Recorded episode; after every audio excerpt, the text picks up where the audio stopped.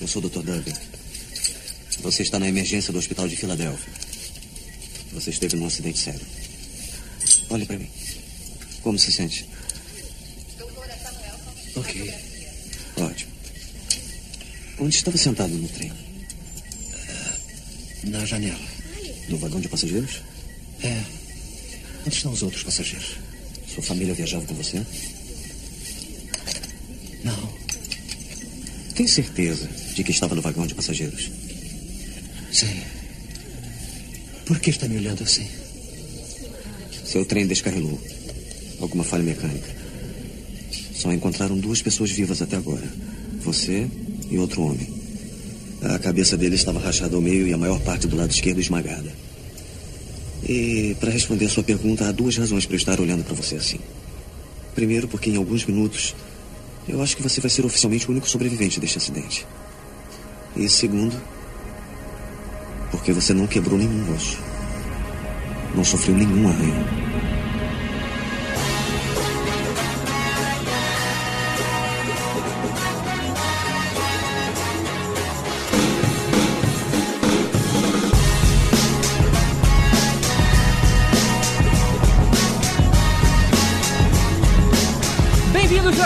Senhores, a mais um podcast para falar sobre filmes e séries de TV. Nós somos os podcastinadores. Eu sou o Gustavo Guimarães e aqui comigo, me ajudando a fechar os armários que vivem abrindo, estão Fernando Caruso. Fala, pessoal. Pô, tinha visto todos os filmes dele, só faltava ver a, a Dama na Água e agora eu entendi o Mala no nome dele. Chama Lion. Meu Deus. Eu, Vécio Parente. Que isso, cara? Caralho, na moral. Que isso, Elvis? Sempre, né, cara? Entendi, cara. O que, que você vê? Xalala, é o nome dele. Isso é pra quem tem algum problema pra falar o nome dele. Xalala. Ai, Deus. É, cara. Nossa. Xalalalala. Tibério Velasquez. Bem, tô aqui de olhos abertos, mas de corpo fechados, aguardando os sinais nos fim dos tempos. Olha! O cara juntou tudo. Olha. E com os nossos convidados de hoje, Clemerson, o Ruivo, do podcast Bloco 01. Galera, quem escreve os textos de humor do Caruso é o Tibério. Esse é o plot twist. É um plot twist de um filme de terror mesmo. e ele estava morto o tempo todo. E Pedro Amaro, do site Canal Claquete. Isso aí, obrigado pelo convite, pessoal. Quer dizer então que hoje eu sou a visita, né? Então vambora. é, foi o melhor que eu consegui fazer. É, não, mas tudo bem. Maneiro, Foi um topic. Não, tá ótimo. Ainda não deu sinais de desgaste. Legal. Mas essa piada tá meio fragmentada já. né? Eita, filho. Ai. É, Que droga, eu não consigo pensar em nenhum agora. pensa, pensa, pensa. Não saiu, não saiu. Meu sexto sentido aponta que isso aqui vai ser estranho. Uh, porra, falou antes, eu falava, tem que usar seu sexto sentido. Vejo sinais disso. Guardem seus demônios. Tem, tem piada até o último fôlego, de acordo com o último mestre do ar. Tem até tem piada até o fim dos tempos. É, desde que você reze com raiva, né? Mas galera, tá todo mundo com áudio límpido como vidro? Tá, essa eu não entendi. Essa eu não peguei. O Ué. próximo filme dele é Glass. Nossa. Pô, ou seja, só sobrou o depois da Terra pra mim, né, cara? Vai, como é que eu vou fazer um trocadilho com isso? Porra! Qualquer menção sua de Depois da Terra vai ser melhor que as interpretações do Jaden Smith. Então tá de boa. Boa, é verdade. Bom, como todo mundo deve ter percebido, hoje a gente vai falar sobre um dos mais controversos e autorais diretores de Hollywood, M. Night Shyamalan. Vamos falar sobre seus filmes e especular sobre seu possível universo compartilhado depois dos É e-mails. Shyamalan? Sempre falei errado. Eu jurava que se pronunciava Shia LaBeouf. Blue. Ah, e um aviso. Como sempre a gente faz, os spoilers estão liberados, então ouça por sua conta e risco. É, não, esse é um episódio que precisa muito avisar do spoiler, porque, cara, os filmes deles são meio que um spoiler ambulante, né? Então, assim, se tem algum filme que você não viu e você quer ver, pula essa parte. Ou seja, se você não viu o sexto sentido 18 anos atrás. Não, pô, Então- nesse sentido eu acho Mas difícil, realmente. spoiler, Mas, por né? exemplo, eu saí correndo pra ver a Dama na Água pra poder falar aqui. Tô bolado que eu esqueci de ver a Mas isso não tem plot twist final. É, não, isso não tem nem plot, que dirá twist, mas ainda assim, entendeu? Pô, a visita tem um belo plot twist, A cara. visita tem. São duas palavras que mudam o filme todo. Muito foda. A visita. Bom, vamos pros e-mails então.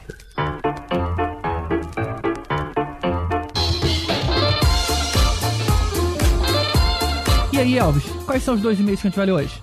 Fala, GG. O Gleison Pessali mandou um e-mail assim. Fala, pessoal.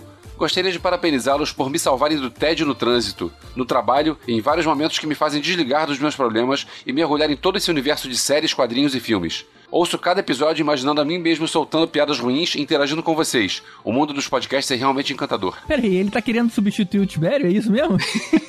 Cara, mas eu vou te falar que essa história de tentar interagir, eu, às vezes eu tô ouvindo um podcast que não é a gente, e eu fico pensando, peraí, quando é que eu posso dar o meu palpite? é, cara, eu também passo por isso, dá um certo nervoso, né? A gente quer participar e não pode. Pois é. É, Continuando. Além de todo esse efeito positivo, o Podcastinadores me ajudou a desvincular a imagem do Caruso da TV com aquele bordão horrível. Olha o Lula indo, olha o Lula vindo. Acho que é isso. Que que é isso? Que bordão é esse? Cara, eu não faço a menor ideia do que, que é isso, cara. Eu vou perguntar pro Caruso de onde é que veio isso, sei lá. De repente é o programa dele na Multishow, sei lá, né? Continuando o e-mail, acabei de ouvir o último episódio sobre serial killers do cinema e da TV, e vocês citaram uma série que me viciou profundamente. Eu não tinha acesso à banda larga e baixava os episódios de Dexter no formato RMVB. Esse é das antigas, hein? Eu mal conseguia ver o rosto dos, dos personagens, mas era minha salvação pra acompanhar a história. Cara, RMVB não, né? É, eu Sabe como é que entendo. popularizou o RMVB, cara?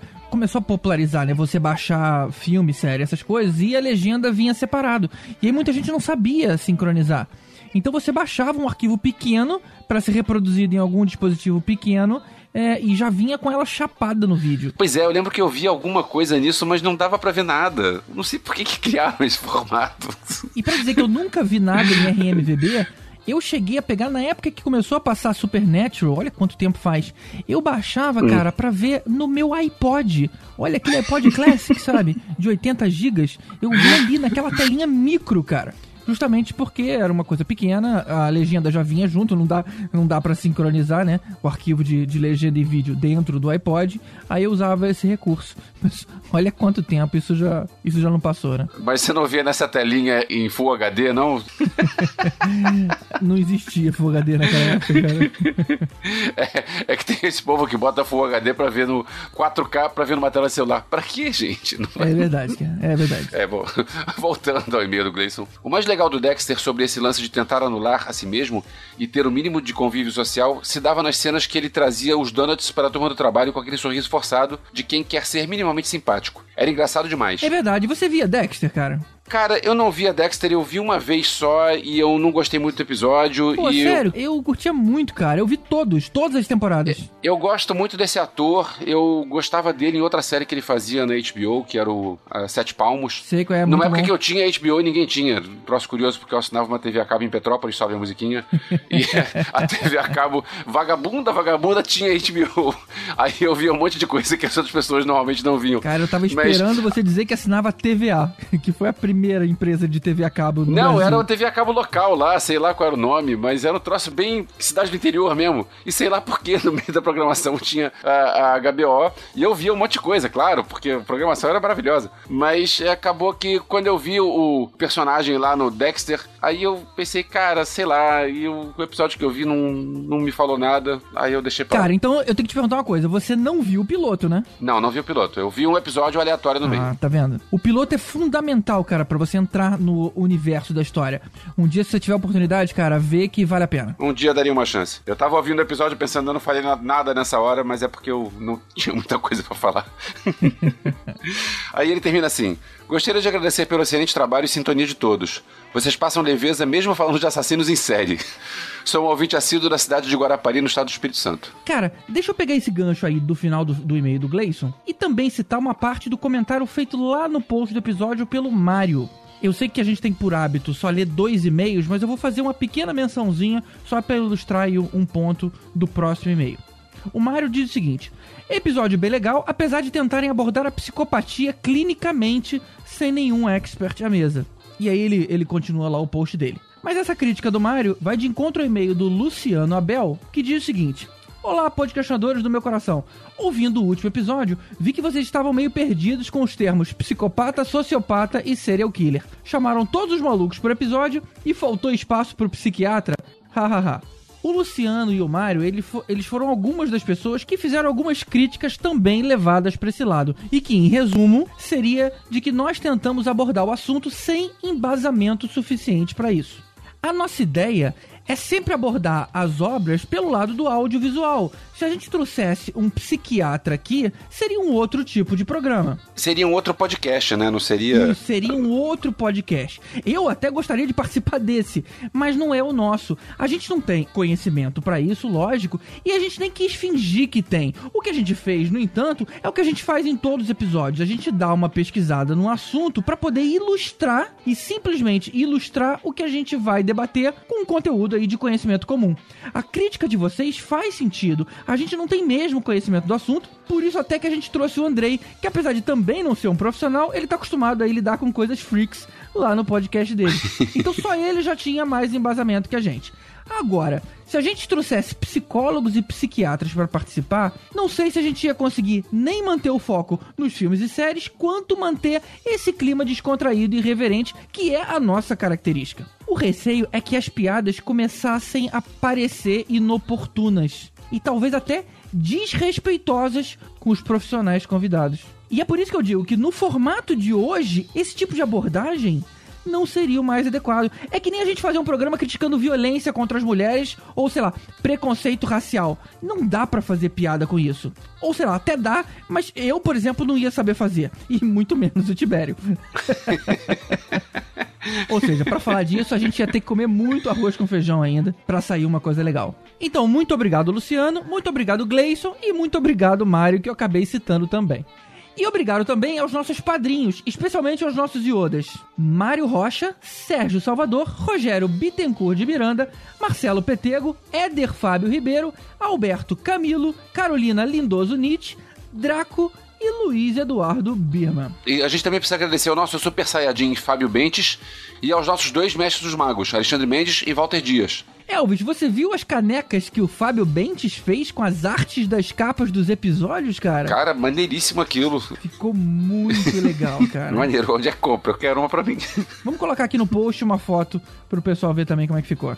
Eu não vou ter dinheiro pra comprar sem canecas, desculpa. E se você quiser ajudar a gente, existe o padrim.com.br barra podcrastinadores, que é o nosso projeto de financiamento coletivo. Lá você pode contribuir com qualquer coisa a partir de um real e você pode é, participar e, e, e, fazer, interagir com a gente. E tem um grupo de Telegram de padrinhos, onde a gente conversa com o pessoal diariamente. Exatamente, é só você entrar lá e escolher uma categoria que mais tem a ver aí com o seu momento financeiro e também com a sua vontade. Qualquer que seja a contribuição, vai ajudar a gente a suprir os custos fixos aqui do podcast e manter o projeto funcionando. E um último agradecimento vai para o Marcelo Pereira, que é o nosso ninja do 3D, pela arte que ele fez com o nome nesse episódio. Valeu, Marcelo. O Marcelo que acabou de inaugurar um site com todo o portfólio de 3D que ele faz e que você pode comprar tanto em camiseta quanto em pôster e o que mais lá tiver disponível. O link da loja é retiredtroopers.com.br, mas se você não souber escrever, o banner dele tá aqui no nosso site no canto direito, em podcrastinadores.com.br. Então é isso, gente. Manda um e-mail também pra gente pelo contato arroba podcrastinadores.com.br, um like lá no facebook.com barra podcrastinadores ou comenta aqui no post do episódio. E não se esqueçam de dar as cinco estrelinhas para nós no iTunes, que isso é importante. Exatamente, cara, bem lembrado, isso é muito importante. A gente tá sempre vendo as mensagens novas que vocês deixam. Muito obrigado por isso que ajuda a gente se tornar cada vez mais relevante pro iTunes. Vamos seguir agora com o nosso especial sobre M. Night Shyamalan. E não contem o final para ninguém.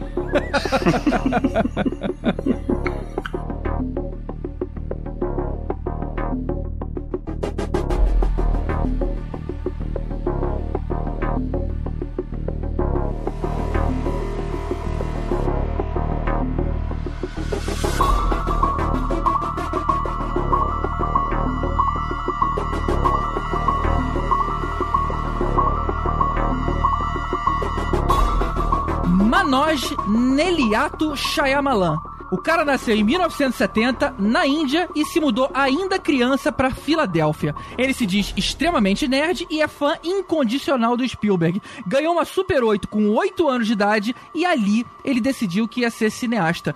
Mas o seu primeiro filme relevante marcou a sua carreira para sempre de um jeito tão positivo quanto negativo. Porque uma vez que o filme ajudou a abrir um monte de portas em Hollywood, criou também uma linha de comparação que muitos dizem que até hoje nunca foi batida. E aí eu pergunto aqui pra vocês: vocês acham também que a carreira do cara foi, desde o início, ladeira abaixo? Sim. Olha só, se a gente for contar até o oitavo filme, eu concordo com isso. O primeiro filme dele, ele concorreu ao Oscar de melhor roteiro e melhor diretor. O primeiro realmente é muito bom, eu mesmo revendo ele, sabendo do plot twist, o filme continua sendo muito bom. E daí foi piorando, piorando, piorando. Aí você pensava, chegou no fim. Não, ele inventava um novo fim, ia pior ainda, e chegava o próximo, e ele descobria um jeito de se superar na ruindade até o oitavo filme. O nono filme já foi uma volta e o décimo filme é bom. Eu concordo em partes, assim. Eu não acho que foi só ladeira abaixo, não. Eu acho que ele andou um pouquinho pra frente e aí depois ladeira abaixo. tipo, o corpo fechado eu acho bom. Corpo fechado eu acho ali no nível do sexto sentido. Eu acho bom também, mas, mas não tanto, né? Então, ou seja, cai um pouco. Sinais, não acho tão bom, mas a vila eu acho bom. Aí depois da vila que eu acho que começa mais ser, ser ladeira abaixo. Eu acho que a gente pode dividir de dois em dois, né? Porque o, o sexto sentido e o corpo fechado também acho que são semelhantes. Aí depois tem os dois que são um pouco piores, mas também são legais, que são a Vila e os Sinais. Aí tem os dois que não são legais, que são Filho dos Tempos e Dama na Água. Aí ele largou a- a- os filmes com o cara dele e fez dois piores ainda, que é o Último Mestre do Ar Depois da Terra. É, eu acho que é aí que Voltou. tá. Acho que o problema dele é dinheiro, cara. Quando você dá dinheiro pra, pra ele, ele não sabe o que fazer. Deve ser que nem eu, cara. Se eu pegar dinheiro, eu também não vou saber o que fazer. Pô, me dá então, eu quero, eu quero dinheiro. Não, mas eu vou gastar mal também, relaxa. Eu acho que vocês resumiram muito bem. Até a vila, por mais que alguns não gostem tanto assim, ainda tem uma cara do diretor. Depois, a Dama da Água, Fim dos Tempos, acho que ele começa a fazer cada pro- um projeto diferente. Tanto que ele tenta dar resposta aos críticos dele dentro do, do filme em si, né? É mesmo. Mas realmente, é, até a vila. Você pode di- discutir, né? Mas ele não perde a cara. Só que depois, né, é, o Shyamalan começa a mudar a forma dele. É verdade. Eu acho que a- o, esse lance que foi falado aí do sexto sentido, de ter sido uma, uma comparação constante e tal, eu acho que esse primeiro pacote aí de quatro filmes, eu acho que fazem isso, assim. Eu acho que a Vila teve um, um plot twist forte e tal, aí todo mundo começa a esperar os filmes sempre com um plot twist bizarro, né? Mas vendo, pô, eu... Enfim, vou deixar pra falar quando chegar na hora de, de falar do filme especificamente. Eu- mas o que eu ia dizer, de um tentando ser mais genérico possível, é que mesmo você descontando esse pedaço do roteiro que faz o plot twist e tal, eu revendo alguns filmes agora e vendo os mais recentes, eu acho que ele é um diretor muito bacana, cara, que te prende na história, que te deixa tenso o filme todo, só com posicionamento de câmera, com um jeito de contar a história muito diferenciado. Então, porra, eu, eu acho ele um bom diretor, sim. É, eu vou concordar contigo quando a gente chegar lá no, no ponto certo, mas é- é- eu acho que é por aí. É mesmo, eu quis rever Dama na Água pra comprovar isso. Que é, mesmo no filme ruim, ele é um bom diretor. Pois é. Mas a gente Ele chega lá. consegue fazer boas sequências. O que eu acho é que ele tem ideias incríveis, mas aí ele peca na execução. E ele sabe contar péssimas É, histórias. Eu, eu não acho que ele tem ideias incríveis, eu acho que ele teve ideias incríveis.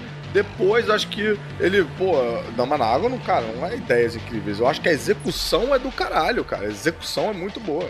Mas o- eu acho que o ponto, talvez resumindo um pouco as obras do cara, ele tem uma pegada realista pra uma coisa fantástica. Então isso que é o que eu elogio muito na DC hoje em dia, né? Tentar trazer pro excesso de realismo. Isso é execução, isso não é roteiro. Não, não, isso, não, isso é a ideia. Como é que eu vou falar de super-herói no mundo real? Como é que eu vou falar de uma fada no mundo real? Como é que eu vou falar de alienígena? É, eu acho que a gente tá concordando no conceito, porque eu acho que isso que é execução. O como é que é execução. O que Ah, eu é acho que isso é o roteiro, mas o tudo que bem. é que é o roteiro. Ó, GG, eu não sei se você concorda comigo. O que eu penso do, pelo menos dos filmes não tão bons assim, do, Shyamalan, eu penso que ele começa muito bem e sabe encerrar muito bem. Meu problema com ele é o desenvolvimento.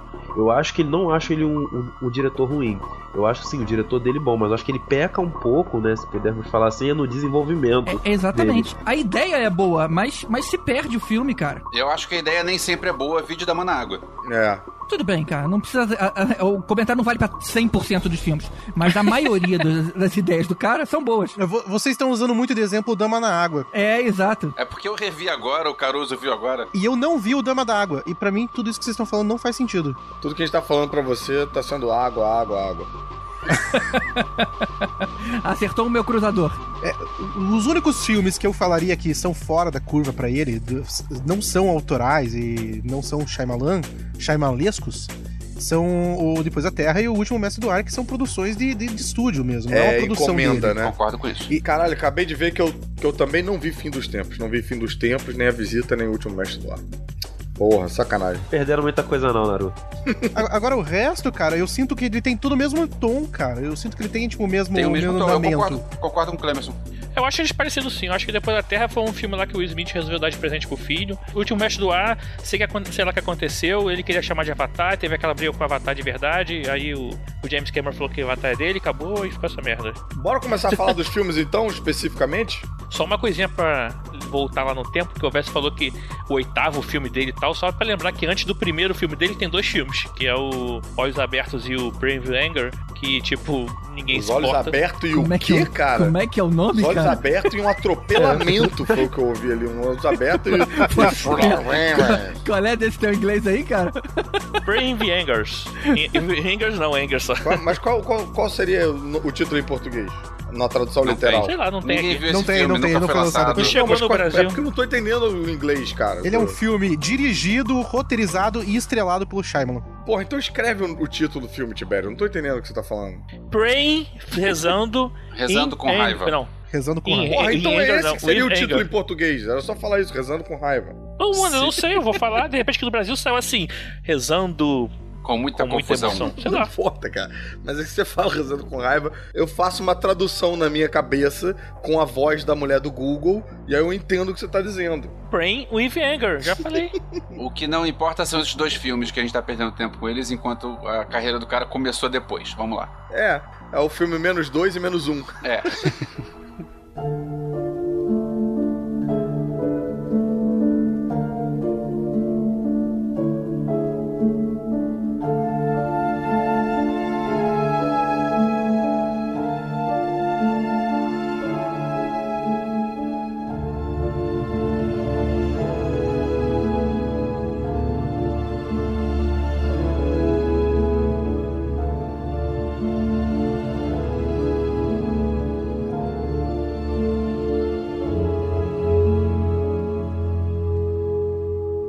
Em 99, o cinéfilo foi premiado com um nome novo, um nome difícil de, de se pronunciar, que era o M. Night Shyamalan, que eu nem sabia desse primeiro nome dele que o GG falou agora. É, Munhoz, não sei Primeiro e das segundo. quantas, né? Night também é diferente. O nome dele é Manoj Neliato Shyamalan. Pois é. É, Mesmo que essa conversa não progrida, pelo menos eu aprendi o nome desse cara, velho. Pois é, cara. E, porra, muito mais fácil chamar ele de Neliato, né, cara? A partir de agora só chama ele de Nelito. Filme novo do Nelito. Íntimo. Manós, né? os cinéfilos do mundo conheceram um novo nome, o Shyamalan, com um filme que surpreendeu muita gente, acho que surpreendeu quase todo mundo que viu. Trouxe um dos maiores plot twists da história do cinema, que é o Sexto Sentido, É verdade. e que levou o cara, que até então era um nome desconhecido, a concorrer ao Oscar de melhor roteirista e melhor diretor. Todo mundo viu o Sexto Sentido, né? É um filme que traz um garotinho que, na verdade, ele fala com os mortos e você tem o personagem que, spoiler, o personagem que estava morto desde o início e não sabia. Cara, não se preocupa. Todos os filmes vão ter spoiler. Então, Eu, se eu sei. O filme funcionou muito bem e eu revi esse filme já mais de uma vez e mesmo sabendo o plot twist final, o filme continua bom. O filme tem tudo redondinho. É, concorreu a seis Oscars, não é? Não era só, só o roteiro e, e direção. E era o nome de caramba, quem é esse cara? Esse cara é muito bom e vamos ver no que, que vai dar. Achei legal o Bruce Willis ter comprado a ideia, né, cara? Porque ele era um nome forte. Já Tipo, era um nome quem forte. é esse cara Pois que é. indiano que tá es- estreando agora, né? E o cara arrebentou, né? Mandou bem. Talvez por isso ele tenha recompensado em ter chamado o Bruce Willis de novo outras vezes. Provavelmente o Bruce Willis viu o roteiro e viu que o roteiro tinha um potencial grande, porque esse roteiro realmente é muito bem é, estruturado. Então ele deve ter pensado, às vezes acontece isso em Hollywood, né? Um, um ator famoso, um ator já, já consagrado, ele faz filmes menores, entre aspas, porque ele gosta da ideia de fazer alguma coisa diferente, porque pode ser uma boa aposta. E nesse caso foi uma boa aposta e ele acertou. E foi diferente mesmo, né? Não lembro do Bruce Willis ter feito um suspense antes. Ele já tava cansado de fazer filme matando as pessoas, ele fez um filme com as pessoas já mortas já. Mas é verdade. É a maior prova pra mim que ele é um ator habilidoso, né? Que ele não só sabe fazer filmes de ação, como também sabe entregar drama a um personagem. É, um, um ano antes ele tinha feito Nova York Sitiada, né? Ele realmente tava meio que em alta ali naquela época, né? E o orçamento de seu sentido foi de 40 milhões de dólares. Se bobear, Uau, só o salário uau. dele era isso. É só pag- o filme só usou pra pagar o salário do Bruce Willis, depois, Depois não conseguiu contratar nenhum ator vivo. O, o ator principal do filme, que era o garoto Riley Joy Osment, todo mundo também falou pra caramba do, do garoto na época, porque o garoto mandou Acho muito que bem. não, o principal, né? O principal a gente pode dizer que é o Bruce Willis. né? Não, Não, ele não, é o principal é o garoto. sim. Principal garoto. Eu É, o acho que principal. o principal O é o garoto Bruce é Willis. gente. muito presente no filme, cara. A gente fica muito com o garoto. É, mas a história gira em torno do Bruce Willis. É, mas essa é uma das assinaturas também do próprio Shyamalan, né? Tipo, a gente navega entre os personagens. É, eu- eu acho que são os dois ali, cara. Acho que Eu acho dois. que não, não tem momentos do Harley Joe Osment sozinho na tela. Tem momentos Tem, do Bruce Willis Tem, sozinho. claro que tem, Eu acho cara. que tem, cara. Tem. Tem ele com a avó, tem ele com a. Com outro, Ele, ele assim, no carro com a mãe na cena famosa dizendo I see that people. É verdade. Não, e a cena dele preso no armário. É, Aquela porra. cena lá, o Pia mandou bem pra caramba. Ele acampando dentro do próprio quarto com medo de pegar uma água na cozinha. É. Pois é. É, porque o GG só tem olhos pro Bruce Willis. GG só. É que na época era o Bruce Willis, hoje em dia é o Zac Efron, mas naquela época. Bruce Willis ainda tava com um corpão e tal. Se parar pra pensar, 99, Zac Efron acabou, nem devia ter nascido ainda. Os É pais do. Zac Efron estavam fudendo ainda.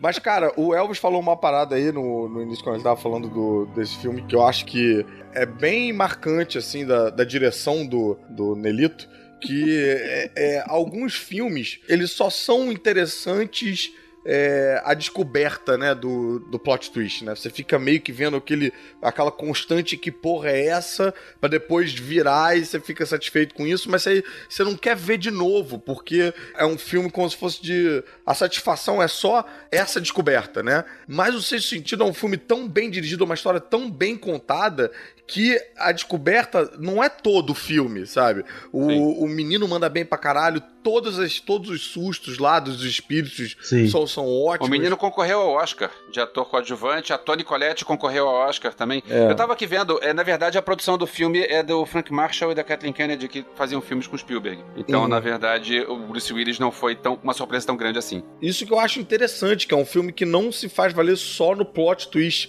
E você vê uns filmes que são assim, são os filmes que depois que você viu a primeira vez, você tá satisfeito, você não quer ver de novo nunca mais. Sexto Sentido não é o caso. Sexto Sentido acho que é um filme que se sustenta, te deixa curioso, você quer ver de novo e tal, quer ver se essa, se essa porra é verdade mesmo. Agora, vocês acham que precisava do flashback mostrando as vezes que você foi enganado depois que o segredo foi revelado? Não me incomodou. É, também a mim não incomoda, não. Eu, achei acho que foi meio demais. Foi meio puxar pela mão demais. Esse não foi um problema. Depois, lá na frente, outros diretores vão buscar isso e talvez não entendem um pouco de como isso foi feito. No né? caso, talvez de Jogos Mortais, enfim. É outro que eu tô colocando, né? Mas eu acho que, particularmente, a mim não incomodou, não. Eu acho que não precisa, não. Eu acho que é um momento tão impactante que deixa tão abalado que acho que esse é um tempo mais pra você respirar e acessar isso, porque assim, se, a história segue, você ia ficar tipo, não, mas não, peraí, não. Ele foi no jantar com a mulher lá que eu lembro, não. E aí você não ia prestar atenção no resto. Acho que é um momento pra tipo, calma. É, talvez. É, É uma isso boa mesmo. explicação. Respira e tal. Agora podemos voltar. Eu não tinha gostado, não, mas pensando por esse lado. Seria legal você ver o filme de novo, tentando reparar essas cenas. Por exemplo, como você faz com. É, como é que é aquele filme do Christian Bale com o Wolverine? Grande truque. né? É o grande truque. Aquele lá, por exemplo, ele, tenta- ele faz a mesma coisa. Chega no final do filme, ele explica tudo o que aconteceu pra você e tal, pra você entender o que aconteceu. Eu acho que às vezes é um pouco demais. Esse filme eu acho que não. Esse filme eu achei legal. O Clube da Luta também faz isso, né? Mas eu acho, eu acho que funcionou. O Caruso comentou que talvez o sexto sentido tenha sido o único que deu pra ele a vontade de voltar e rever o filme. Cara, eu, eu sinto isso com todos os filmes dele, porque depois que Não, você. calma aí, rapidinho, deixa eu te corrigir aí. Eu não tô falando do- do- dos filmes dele, não. Não tô dizendo que os outros eu não tive vontade de rever, não. Ah, tá. Eu tô falando que tem filmes, é, não dele, filmes que se fiam só nessa virada do roteiro. Filmes que o roteiro do filme todo é o, o- ó, vai dar uma merda no final. Ó, espera que vai, se liga no que vai acontecer. E aí, quando depois que você vê isso, você tá satisfeito, o filme em si não sustenta. Mas não é o caso dos filmes dele, todos, eu acho. Todos os filmes dele, eu acho que a história é muito bem contada, as interpretações são boas, as, as escolhas de ângulo de câmera e tal, tudo é muito interessante, é muito saboroso de ver. Concordo. É, eu acho que sempre que chega nesse, nesse plot twist dos filmes dele, a única coisa que dá vontade é voltar pro começo e ver tudo de volta. Pra entender. Por mais que ele, ele faz isso dentro do filme, ele faz esses pequenos cortes pra mostrar de novo pra gente, mas mesmo assim, cara, quando você assiste o outro o filme de novo, você tem uma- um prisma, uma ótica do filme totalmente diferente. Você assiste outro filme. Assiste outro filme. Na verdade, se, se não tivesse o flashback, eu teria pago outro ingresso, assim, na sequência pra ver de novo, cara. Tipo assim, agora me mostra aí, agora eu sabendo. É outra experiência. Eu vou te falar que eu revi esse filme há pouco tempo, que eu fui ver com a minha filha, minha filha não conhecia, aí eu falei pra ela, não leia nada sobre o filme, vamos ver. Então eu fui prestando atenção nos detalhes e realmente não dá pra ver, e na hora que tem aquele negócio, eu fui olhar pra cara dela pra ver, e realmente ela não conseguiu pescar, como quase todo mundo. Eu conheço algumas pessoas que disseram, ah, eu descobri desde o início, mas pra mim isso é caô, sabe? Eu descobri, cara. Eu descobri na cena É que ele caô. fala Isso é que as É pessoas caô. não estão. Eu tenho prova. Eu, fa- eu falei no cinema. Sabe quando eu fiquei assustado? Eu falei alto no cinema. Caramba, não, o nego ficou irado comigo, cara. Eu fui ver com a, a- Tava minha irmã, meu cunhado ali, né? Meio, meio que se acabando de se conhecer, todo mundo me olhou com aquela cara de. Aí na hora que vai percebendo que tem razão, sabe? E eu comecei a ficar sem graça. Acho que o pessoal começa a me olhar, tipo assim, pô, acredito que você estragou Poxa, o que filme. legal, GG. Você estragou a experiência de várias pessoas. Mas, mas foi na surpresa, cara. Eu tomei um susto ali na hora. Mas não se controlou, aí gritou. É, Aí é, deu- é, não, não gritei, mas eu falei pra eles, né? Eu falei pra, pra quem eu conhecia ali, só que acabou saindo meio alto. Esse filme eu acho legal porque, assim, é, você tem várias resoluções que cada pessoa que ele vê, cada fantasma que ele descobre que tem que resolver os problemas dos outros, né? E aí ele começa a tentar é, ajudar é, os fantasmas que ele acaba vendo. Eu acho legal, porque cada um é uma historinha e vai se fechando, né, cara? Eu acho que isso também é interessante além do, do plot twist final. Uma das outras características que tentam, né, sempre colocar ele junto com o Spielberg é a grande forma que ele trabalha com crianças, né? Porque, o- como nós já falamos aqui, o garoto manda muito bem no filme. Talvez seja um dos motivos que os filmes dele se sustentam tanto, porque os, os atores conseguem levar muito bem a carga dramática do filme, conduzir muito bem o roteiro quando precisa. É, não todos, né? O, o garotinho lá do fim dos tempos, a garotinha cruz, É, credo, todos não, né? Todos é exagero. Mas o garotinho do corpo fechado, eu acho que manda muito bem. É, os garotos manda da muito bem. visita, os irmãos da visita, poxa, eu acho que mandam muito bem no filme. Sim, também. também muito bem. Grande característica do Spielberg, né? Mas esse moleque é, é ótimo, né? E, e é bacana esse, você ter esse final, entre aspas, feliz pra um negócio que é meio um filme de terror. O menino encontrar a vocação que é ajudar os fantasmas. Aí depois ele cresce e vira o Rain Stantz do Caça-Fantasmas, que ajuda a levar os fantasmas aí pro. Se divertem. Não, depois ele cresce e vai fazer filme ruim com Kevin Smith. Tem uma coisa interessante que eu descobri, o Donnie Wahlberg lá, ele era do New Kids on the Block, cara. New Kids on the Block, é isso mesmo. Tá tentando lembrar aqui qual era o boy band ridículo. É, você falou que ele era do N-Sing, velho. Porra, N-Sing, meu caramba. É, N-Sing é. nasceu já anos depois. E essa é uma das primeiras coisas que o menino vê, é a carreira do Donnie Wahlberg, que tava morta já há muito tempo.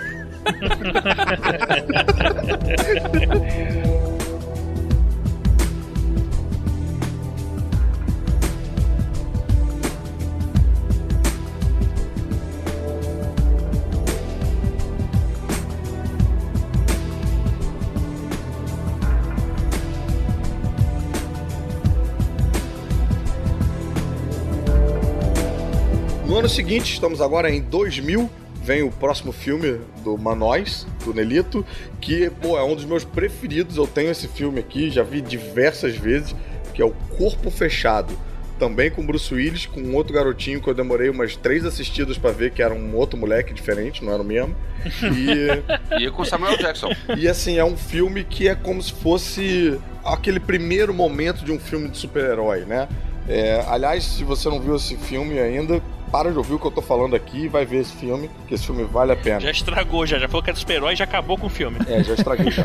Mas é como se fosse você pegar aqueles primeiros cinco minutos lá, que é tipo a origem, né? De, a descoberta da origem do, de um super-herói e fazer um filme inteiro com isso. Com um ritmo muito bacana. É um pouco devagar, acho que ainda mais hoje em dia. Muito quem- devagar. É, né? Hoje em dia, com tanta coisa que a gente já viu tão acelerada e tal. Mas eu acho que a graça do filme é isso, é ele ser devagar. É, e ele não parecer um filme de super-herói, né? Ele parece um filme de, porra, de vida normal, de pessoas e tal. Então tem um realismo muito incrível, assim, na forma como ele, ele conta essa história vários planos de sequência, cara. Isso é uma coisa também que o Shyamalan gosta muito. Um dos únicos filmes que o Samuel Jackson não falou motherfucker. é verdade. Caruso, eu revi agora há pouco tempo. Eu vou te falar que saber o plot twist nesse caso me estragou um pouco, porque eu já tava naquela de, tá, ok. Não desgostei do filme, o filme continua bom, tipo o que o GG falou agora do plano de sequência. Logo no iníciozinho do filme, acho que é a primeira cena, um, que mostra um diálogo dele no trem com a mulher que chegou lá, uhum. e que ele esconde a aliança pra, pra jogar papo pra cima da mulher. A câmera tá como se fosse um garotinho do banco da frente, então a câmera fica andando por trás do banco. É, olhando a cara de cada um deles, né? É verdade. Pois é, eu achei bem legal. Eu, é, isso é um negócio que, que é, é meio constante no, na carreira dele, dele saber posicionar a câmera. A direção dele nunca mudou, né? A direção dele sempre foi excelente, sempre ele sempre soube o que colocar. Tem cara de o que me incomoda um pouquinho nesse filme é exatamente o desenvolvimento dele. Eu acho ele muito lento, acho que ele repete muitas informações da característica da história que ele quer colocar né, pro público. Tanto que, pelo menos, para as pessoas que eu falo do filme, e, e geralmente isso prova que o, que o, filme é bom, não tô dizendo que o filme é ruim, que se você conta mais ou menos a ideia do filme, se resume, eu acho que todo mundo vai gostar, uhum. né? Que é um super-herói, que tá contando uma história de super-herói. Só que quando a pessoa vê, eu acho que é aí que começa um pouco a dividir. Eu, pelo menos, acredito que o filme começa muito bem, e eu acho que só no desenvolvimento ele se perde. Eu acho que é melhor não contar, né? Aliás, eu acho que eu abri muito mal para falar desse filme, porque eu acho que o, o, o, lance é você contar a história de um cara que trabalha e tal, e, e tem uma vida muito mundana, e aí Sim. você vai descobrindo que a vida dele, na verdade, não é tão mundana assim. É, mas como ele expõe bem os problemas particulares dele, eu acho que não perde tanta história assim, claro. Talvez o, uhum. o plot geral você Sim. perde um pouco, mas, pô, a cena que ele discute com o garotinho, pô, é uma cena muito boa que ele trabalha muito tempo com uma câmera parada, né? Acho que, que falta um pouco isso em Hollywood, né? uhum. né? Geralmente tem sempre câmeras se movimentando, fechando, e aqui ele faz o inverso. Ele trabalha uma câmera parada só, só focando o drama nos, nos dois personagens. Eu acho isso muito bem feito. É, muito bacana. É. A relação dele com a esposa também. Você tá se referindo àquela hora que ele levanta peso, Pedro?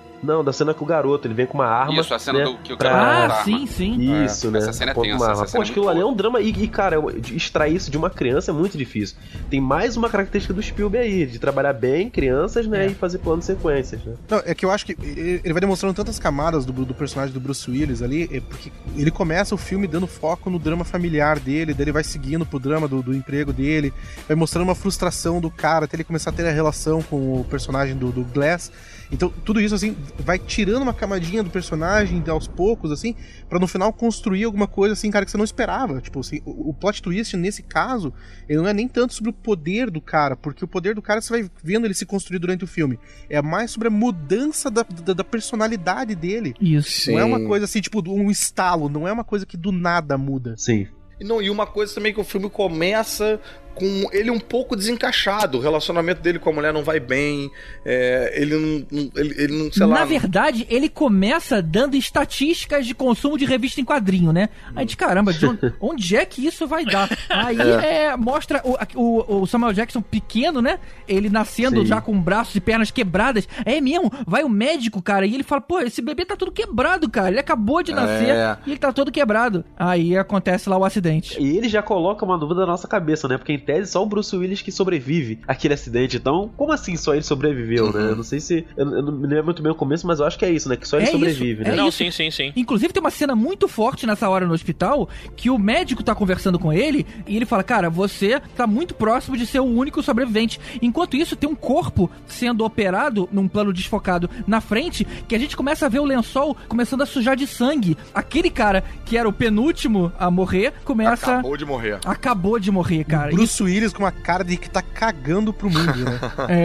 é. é. ele tá muito deslocado no Acho mundo, que a né, cara, dele, a cara dele não entendeu nada, né, cara? Tipo, não tá entendendo nada que aconteceu. O que eu acho interessante do filme é um pouco isso, assim, os personagens são muito interessantes. O personagem do menino é interessante. Concordo. O personagem do Bruce Willis é interessante. O personagem do Samuel Jackson é muito interessante. Então eu acho que isso leva muito o filme, independente do, do plot twist, sabe? E é um filme desse, assim, que, porra, é um filme lento, É um filme longo, mas termina o filme, cara. Você veria o 2 na sequência. Você, tipo, você fica louco pra ver mais dessa história, sabe? Ele é longo, mas eu não achei que teve barriga em nenhum momento, cara. Eu gostei de todas as informações que estavam ali. É, concordo. Agora, é engraçado que eu lembro na época de quando vi esse filme no cinema e, de, e assim, demorar um tempo pra entender que era um filme de super-herói. O cara tinha superpoderes, né? Assim, tinha força e tal. Acho que você vai descobrindo junto com o cara, né? Também é interessante isso. É que é complicado falar que ele é um super-herói, né, cara? Tipo, não, não faz muito sentido fazer essa referência. Mas é, cara, porque assim, ele é super, né? Ele tem um super poder. Eu, eu acho que assim, foi de tudo. E eu sou, pô, sou muito fã de quadrinhos, muito fã de super-heróis, acho que de tudo que eu já vi na vida é a interpretação mais realista do que seria, tipo, sei lá, um super-herói da vida real. Pô, assim. Batman não é realista? Nem um pouco, cara. O maluco com a roupa de morcego e um cinto de utilidade que ele não usa porra nenhuma. Calma, e um spray. calma, Caruso. A gente não está falando de Batman vs Superman, calma. Não, eu também não tava. Eu falei do spray antes do barão, cara. Eu tô indo desde antes. Ele pega aquela lança de kryptonita na ponta, né? E... É, enfim. Mas olha só, eu anotei uma frase do Samuel Jackson que ele justifica o porquê que poderia surgir um super-herói. Ele fala. Eu tenho uma doença degenerativa que faz os ossos quebrarem facilmente. Eu tenho tipo 1. Existe um tipo 2, 3 e 4. Os 4 não duram muito. Então, se existem pessoas como eu, por que não existir pessoas do outro oposto? Que nunca se machucam, nunca se ferem ou nunca se adoecem. E se você for pensar por aí, cara, faz um certo sentido, né? Faz um sexto sentido, né? Uma coisa que eu acho que é muito bacana nesse filme também é que ele tem uma espécie de duplo plot twist, né? Porque o primeiro plot twist é esse, você falar tipo, caralho, peraí, talvez esse cara então tenha superpoderes. E aí depois, quando você tá se acostumando com essa ideia, vem o segundo plot twist, que é, tipo, todos os acidentes foram causados por aquele filho da puta. Que você tá É. achando que é um cara maneiro, que é um cara que tá ajudando. Que é o mentor, né? Porra É, nenhuma. que tá ajudando o maluco a descobrir os poderes e tal. Então é foda, cara. Esse filme já foi meio contrário. Esse filme eu consegui meio que ligar que o Samuel Jackson seria o vilão e estaria é, transformando ele num super-herói pra ter o seu vilão, né? Tipo, Sério? como- Você conseguiu sacar isso? É. Não, eu sempre achei que o Samuel Jackson ia ser alguma coisa como o Nick Fury. Eu não achei que ele fosse ser o vilão, cara, porque ele era muito frágil. O cara não conseguia descer uma escada sem se quebrar todo. Então eu ainda não tinha entendido muito bem o papel dele, por isso que eu achei que ele fosse o mentor, mas estava muito longe de eu achar que ele era o vilão. Embora, depois que a gente descobre, a gente vê o seguinte: caramba, o cara usa um sobretudo roxo. Isso é muito é, roupa de super vilão. E mais, é, se você for pensar bem, o nome do, do Bruce Willis é David Dunn. E essas letras repetidas, tipo Peter Parker. É clássico. É, é muito clássico de, de super-herói. É clássico da Marvel, né, cara? Não é É, nem- Marvel, total Marvel. né? É, se for pensar que Clark Kent também tem a mesma sonoridade. Clark tá Kent, Lois Lane, sabe? Lana Lane, É. Lex Luthor. Gustavo Guimarães. Esse- esses caras fodas têm muito nome. É, eu comecei a falar dos vilões, ele já emendou já com outro vilão. Já inventou, ele não consegue mentir, né? Mas uma coisa que eu acho que é, complementa no, no lance também de adivinhar que o cara é, é o vilão também, que a gente acabou de sair desse sentido, que tem um mega plot twist, e aí começa a cena dos filmes do M. Night Shyamalan, né, que é você ficar tipo, qual é a pegadinha? Qual é a É, pegadinha? é. Tem uma pegadinha aí. Ele é o cara que criou o spoiler, né? Eu já ouvi muita gente falando que o corpo fechado envelheceu mal. E eu não concordo muito com isso, porque a gente tá Também num- não. numa época de tanto filme de super-herói. E eu acho que esse filme re- oferece muita releitura pros tempos de hoje. Sim. Em alguns momentos parece até que ele tá na cozinha do inferno, sabe? Tanta coisa acontecendo fora É, dele, também com foda. problemas dentro de casa. Eu acho que é um, foi um filme que te dá muito- muita conversa. Esse filme, cara, esse filme tem corpo fechado pra todas as críticas. Bom, daí só pra detalhe lá do orçamento, o Corpo Fechado custou 75 milhões de dólares e arrecadou 240 milhões de dólares. Uau. Olha Como o só. segundo filme autoral do, do, do Shyamalan, ele fica muito aquém do seu sentido, que, que nem eu tinha falado, ele foi de 40 milhões de dólares o orçamento, já dobrou pra Corpo Fechado, mas ficou pela metade na arrecadação, porque seu sentido fez 670 milhões. Uh, Olha Uau. só, Nossa. cara, incrível. Eu sei que o salário dele também disparou. No sexto sentido, ele ganhou 3 milhões de dólares. No corpo fechado, ele ganhou 10 milhões de dólares. E nos sinais, ele ganhou 10 milhões e meio de Esse é, dólares. o, esse é o Manós. yeah. Só um detalhe, a esposa do Bruce Willis no filme, Robin Wright, É, a Claire Underwood, olha, Olha só, aí. cara. E, e isso me faz pensar um negócio, né? Tipo, o Shyamalan, ele não tem... O, a, a, exceto por a Vila, ele tem um personagem feminino como personagem principal, mas não é a melhor atriz que ele usou, né? Ele usou Toni Collette, Robin Wright e a Vila usa uma, uma menina que eu não lembro o nome. A Bryce Dallas Howard, a mesma do. A mesma da Dama na Água. É engraçado esse filme ser com o Bruce Willis, né, cara? Que ele podia muito facilmente se chamar Duro de Matar.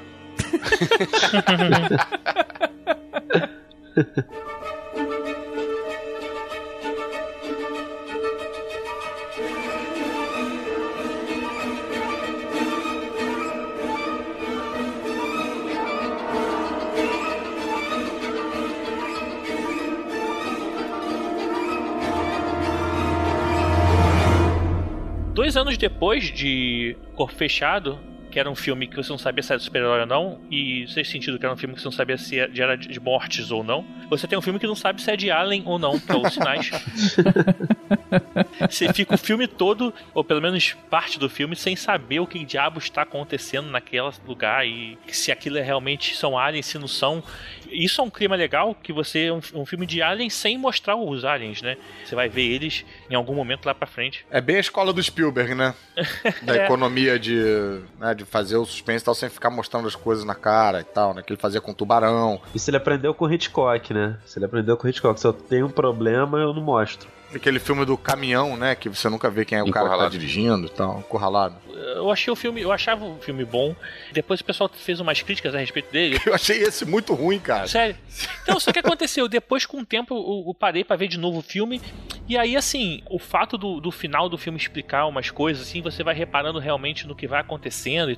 E, cara, hoje eu gosto do filme. Nossa. É uma questão de. Depois de questão de fé, é uma questão de. No final, que ele. Assim, de coincidências, de que tudo tem um motivo de ser daquele jeito. Tem uma, toda uma, uma explicação por trás que eu achei interessante. E pra esse filme ele troca o Brucutu, né? Sai de Bruce É. Willis pra Mel Gibson. É Mel verdade. Gibson. Vou te falar que eu revi esse filme agora e eu não gostava muito de algumas soluções do roteiro dele. Eu achei que tem algumas coisas que ficaram meio, meio forçadas, né? Mas, independente disso, é aquele negócio que a gente tava falando mais cedo. A câmera do Shyamalan é um espetáculo ao longo do filme inteiro. É. É, ele consegue criar um clima de tensão bom pra caramba. E nisso aí, apesar do roteiro não ser tão legal e o fim do filme não ser tão legal assim, eu acho que pela câmera dele valeu a pena rever isso apesar do, do roteiro. Gostei. E é interessante que, assim, a câmera dele é um espetáculo à parte, mas ao mesmo tempo também não rouba a atenção do filme, né? Você não fica. é, ela, ela serve a história, né? Você não fica, tipo, pirando, tipo, nossa, olha onde ele botou a câmera, olha onde isso aqui. Não, você te prende na história mais ainda. Sim. Ainda dentro dessa questão do, do posicionamento de câmera, eu achei, eu achei muito esquisito esse filme, porque assim, era um filme muito tenso, muito sério. Mas aí, de repente, cara, tem uns cortes que são cômicos. Tem uma, uma edição ali, tipo, corta de repente um plano aberto, os caras sentados no sofá com alumínio na cabeça. Tipo, caralho, não tem como isso não ser engraçado pra caralho, entendeu?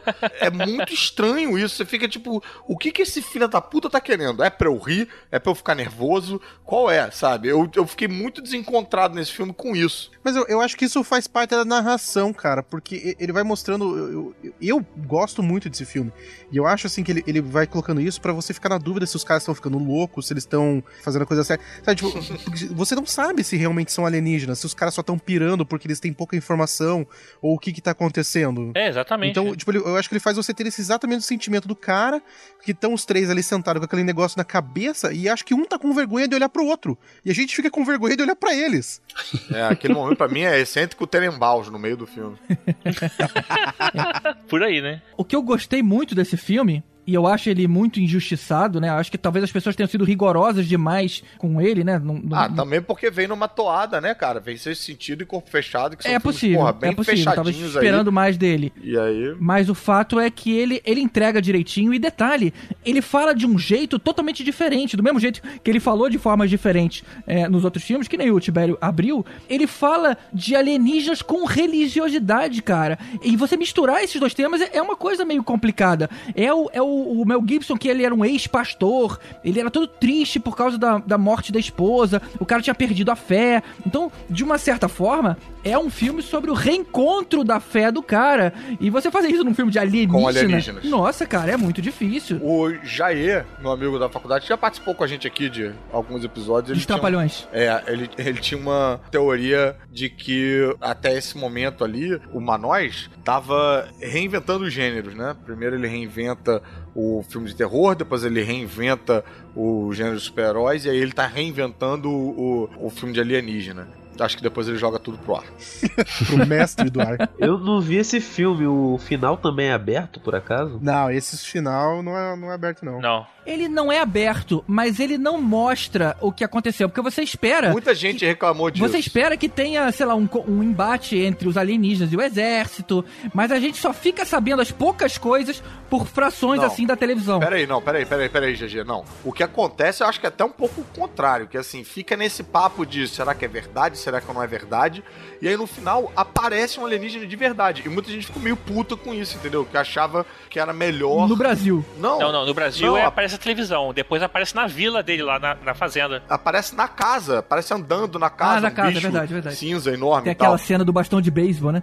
Não, que é a Isso. cena que ele não sabe beber maçaneta. Isso. É, muita gente preferia que tivesse ficado na dúvida se aquilo era na cabeça, se não era e tal, do que você realmente mostrar o alienígena. Quando mostrou, uma galera ficou decepcionada, falando tipo, ah... É, Eu acho que uma das coisas que incomodou em relação a isso foi a, a- a parte do sobrenatural, porque essa foi a primeira vez que ele adicionou o sobrenatural, assim, tipo, ficando dando dicas, assim, é, não claras, que foi a menininha deixar os copos Não, pela peraí, casa. primeira vez não. O, pô, como assim? O sexto sentido é todo sobrenatural. Não, não, não, mas assim, ele não vai dando dicas durante o filme, entendeu? Assim, tipo, ele não vai deixando diquinhas, entendeu? O corpo fechado, ele vai, vai construindo, Esse ele não ele vai deixa. construindo o, o personagem do começo ao fim. Já nesse filme, a menina fica deixando os copinhos ali e você não sabe por quê.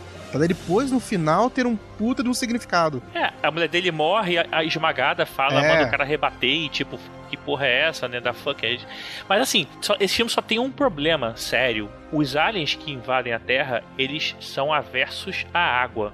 Aí você invade um planeta que 80% é, água. É, Cara, eles não sabiam abrir uma maçaneta, velho. Relaxa. Sério mesmo, os caras não, tem- não mandaram ninguém antes pra ver o que tava acontecendo aqui. Que merda era essa que eles estavam chegando, sabe? Porque os caras não conseguiam nem, não conseguiam nem mudar de continente, porque era água, sabe?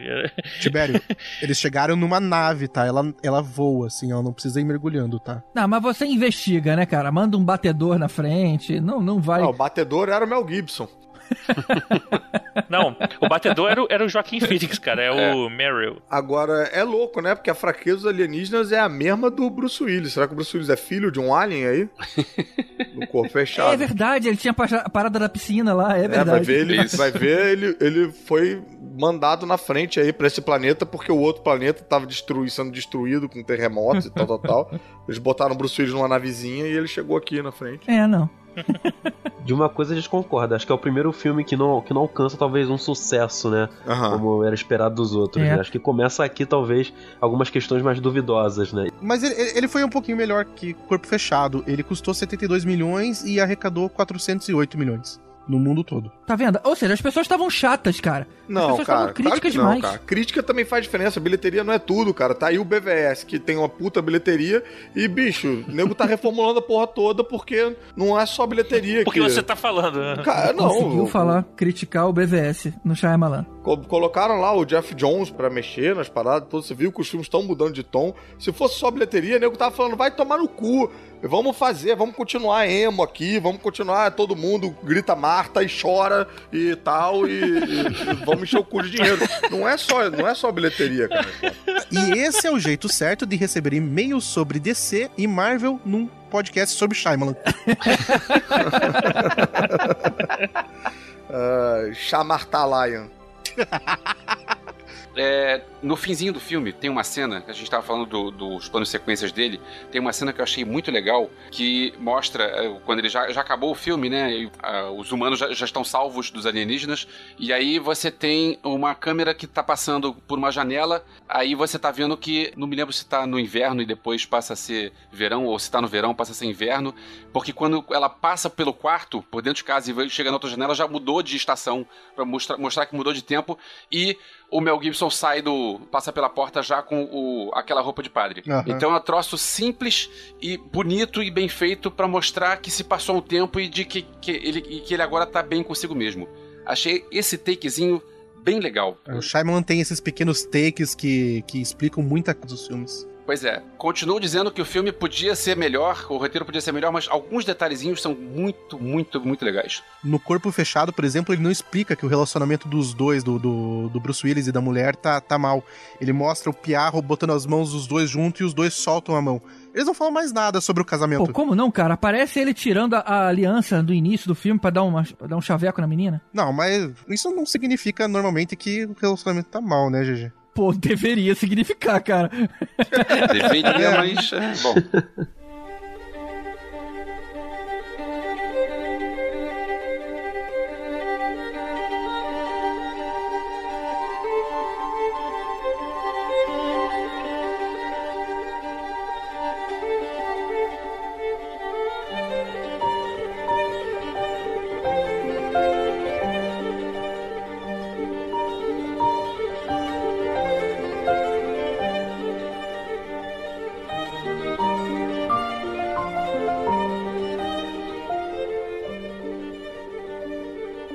2004, dois anos depois, e a gente vê que o, Shyamalan gosta de fazer filme de dois em dois anos, a gente tem A Vila. E é uma história que se passa no século XIX, só que não. É, caralho, mas não tá dando tempo das pessoas fugirem do spoiler, cara. Não, não tem aviso mais de spoiler. Mais de 10 anos se passaram, não precisa de spoiler. É igual o filme do Shyamalan, no começo a gente já entrega. A história é: os moradores de uma vila escondida têm um acordo com os monstros, que são aqueles que não devem ser mencionados, que eles não entram na vila se ninguém for na floresta. Só que não. Esse filme eu acho que ele tem uma coisa que é muito interessante e que, de novo, né, é presente no, no- nos outros filmes também, do Munhoz. ele. E eu gosto muito desse filme, eu acho que esse filme é muito bom, acho que ele é muito bem Também gosto sentido. muito. Ele parece que o mistério vai ser dentro da trama, porque tem uma coisa meio sobre esses monstros, qual é desses monstros. Aí você descobre que os monstros são feitos pelos próprios. É, Moradores. moradores da parada e tal. Então você não tá pensando muito no mundo lá fora, né? A trama toda, a história toda te leva pra dentro daquilo ali. E aí quando você sai, você vê que tem uma outra coisa rolando lá fora, né? Mas É. enfim, E o legal é que a gente vê, né, a revelação da farsa, é, sei lá, lá nos dois terços de filme, né? Então não, não foi aquela coisa do final. Então, É. falei, "Ih, que filme diferente. Ele revela o segredo e ainda tem um bom filme pra lá. Mas o legal é isso, cara, é que mesmo depois disso ser revelado, a tensão dela na selva, tentando chegar na estrada, continua. Porque Sim. você vê o monstro na, na floresta, você, caramba, peraí, mas não- existe afinal? Não existe? Será que é da cabeça dela? Aí tem aquela história lá do descobre do quarto, que tem o deficiente mental. É, aí a gente descobre, entende o que tá acontecendo. Mas nesse momento, mesmo depois da farsa ter sido revelada, a gente ainda se questiona bastante. Não, e ainda tem uma coisa aí que você falou, você vê a verdade e tal, mas que também é muito interessante é que a gente vê a protagonista lá não porque ela é cega. Então, É verdade, cara. só a gente sabe a verdade. A menina continua sem saber. Ela não sabe que ela andou num jeep, ela não sabe que merda é aquela, não sabe. Então o segredo continua guardado, né? Vou te falar que uma coisa que estragou esse filme pra mim, eu fui ver no cinema na época que lançou, e a divulgação do filme dizia assim: o filme novo do diretor de, de O Sexto Sentido, não conte o final para ninguém. É, não conte o Aí final. você entra na sala de cinema já pensando qual é o plot twist. É, já pensando no final que você não pode contar pra ninguém. Eu fui com a, com a minha esposa da época, mas aí eu, eu lembro que no meio do filme ela me cutucou. Isso se passa nos dias de hoje. aí, pô.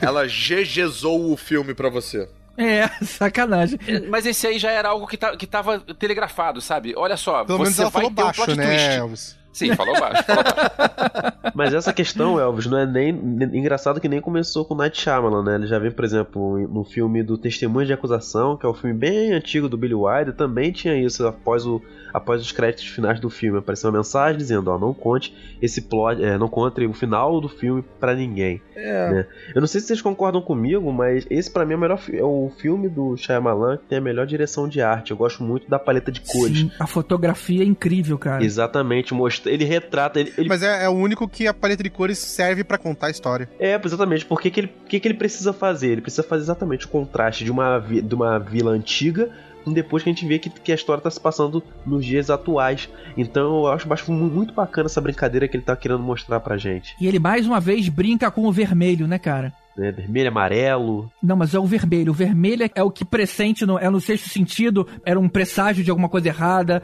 Aqui a gente vê ali é a cor que atrai os monstros. Então ele sempre tem essa brincadeira. É. Eu tive uma questão com esse filme que, pô, eu não sei, eu acho que eu precisava ver de novo. Que eu fiquei um pouco confuso, que assim, mostra. Tem uma galera que sabe, né? Mostra foto dos primeiros É, que chegaram lá primeiros. e fundaram a vila. Mas tem uma galera que é meio que tão velha quanto essa galera, que tá lá e não sabe. E eu não entendi como é que isso era matematicamente possível. Será que Não, eles não, não. sabem? Acho que eles sabem. Quem era velho sabia, cara. Tipo, eles devem ter chamado as outras pessoas. Então eles estavam fingindo que não sabiam, então, né? Não, eles simplesmente não estavam envolvidos ali nas decisões da, da cúpula, mas sabia. Tem uma coisa que eu, para mim, estraga o filme, que é a questão de, pô, por que que eles mandaram a garota cega? Por que que não foi um ancião? Um ancião lá é, seguir. Porque tudo podia dar errado, cara. Se aquela garota, tudo bem, já era desafiador o suficiente pra garota conseguir achar a estrada. Mas ok, beleza, achou a estrada. Até porque, por exemplo, como era uma reserva florestal, podia aparecer um coiote, uma raposa, alguma coisa que podia machucar ela. Ela caiu num buraco. Ou aquele buraco da árvore. Pois é. Que o And- Adrian Brody caiu. Não, mas, mas, gente, faz sentido com o discurso dos caras. Ninguém queria sair dali porque ninguém queria se expor mais ao mundo de verdade. Mas olha a grande burrice né, nesse argumento.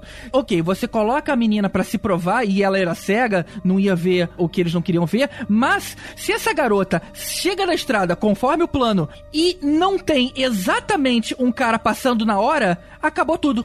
Porque ela ia entrar, encontrar a estrada, ia andar, sei lá, um quilômetro, ia encontrar ajuda, e o cara falou: tá bom, eu volto por onde? o Não plano sei. deles era muito frágil. Eu, eu não sei voltar. E detalhe, se esse cara tivesse, se esse guarda tivesse fazendo o trabalho dele direito, ele ia reportar, tipo assim, gente, tem uma família morando aqui dentro e tem feridos. E a polícia, um helicóptero da polícia lá dentro, verificar se tem mais gente precisando de ajuda. Isso, é, isso passa não, por não, cima. Não, mas, GG, o, o cara explica no final que é proibido sobrevoar aquela área, que é proibido Que entrar. ele comprou a área. Mas calma, se tem gente ferido, é, isso passa por cima. A segurança em primeiro lugar. Muito mais do que, ah, isso aqui é propriedade privada. Ah, não. Aquela não. garota teria colocado tudo a perder. Não, mas GG, se você vai se prender nesse nível de detalhe, o corpo fechado tem um puta erro que é o que o Samuel Jackson é reto, cara. Ele não poderia ser reto, porque os ossos dele, por quebrarem tantas vezes, deveria ser cheio de caroço.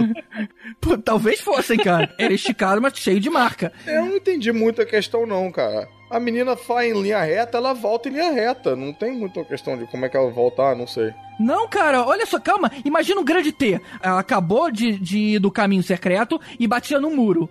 Ela escalou esse muro e caía numa rua de asfalto. Pulou o Aí muro. nessa rua de asfalto, ela ia escolher um lado pra andar. É, mas- Mas eu acho que o cara, o pai dela mandou ela esperar ali também. Não, eu revi esse, esse filme recentemente. O que ela falou é o seguinte: tinham dois garotos que iam andar com ele e iam chegar até a hora da, da rua secreta, que é uma, uma estrada de terra. Ali eles iam parar e ela ia sozinha. Nessa que ela ia sozinha, ela chegava no asfalto. Ali no asfalto não tinha indicação nenhuma, cara. É, é aqui que eu tenho que voltar. Aquilo tudo podia dar muito errado. Eu concordo com o GG. É, a... GG, você tá, você tá subestimando a menina porque ela é deficiente visual. Você já viu o Demolidor? Tá certo, cara. É, e, e se eu te falar que esse filme faz parte do universo de corpo fechado e ela tem poderes? Olha aí, tá vendo? O que pode fazer parte é dos sinais, porque tem o Joaquim Phoenix também. Mas não, não faz.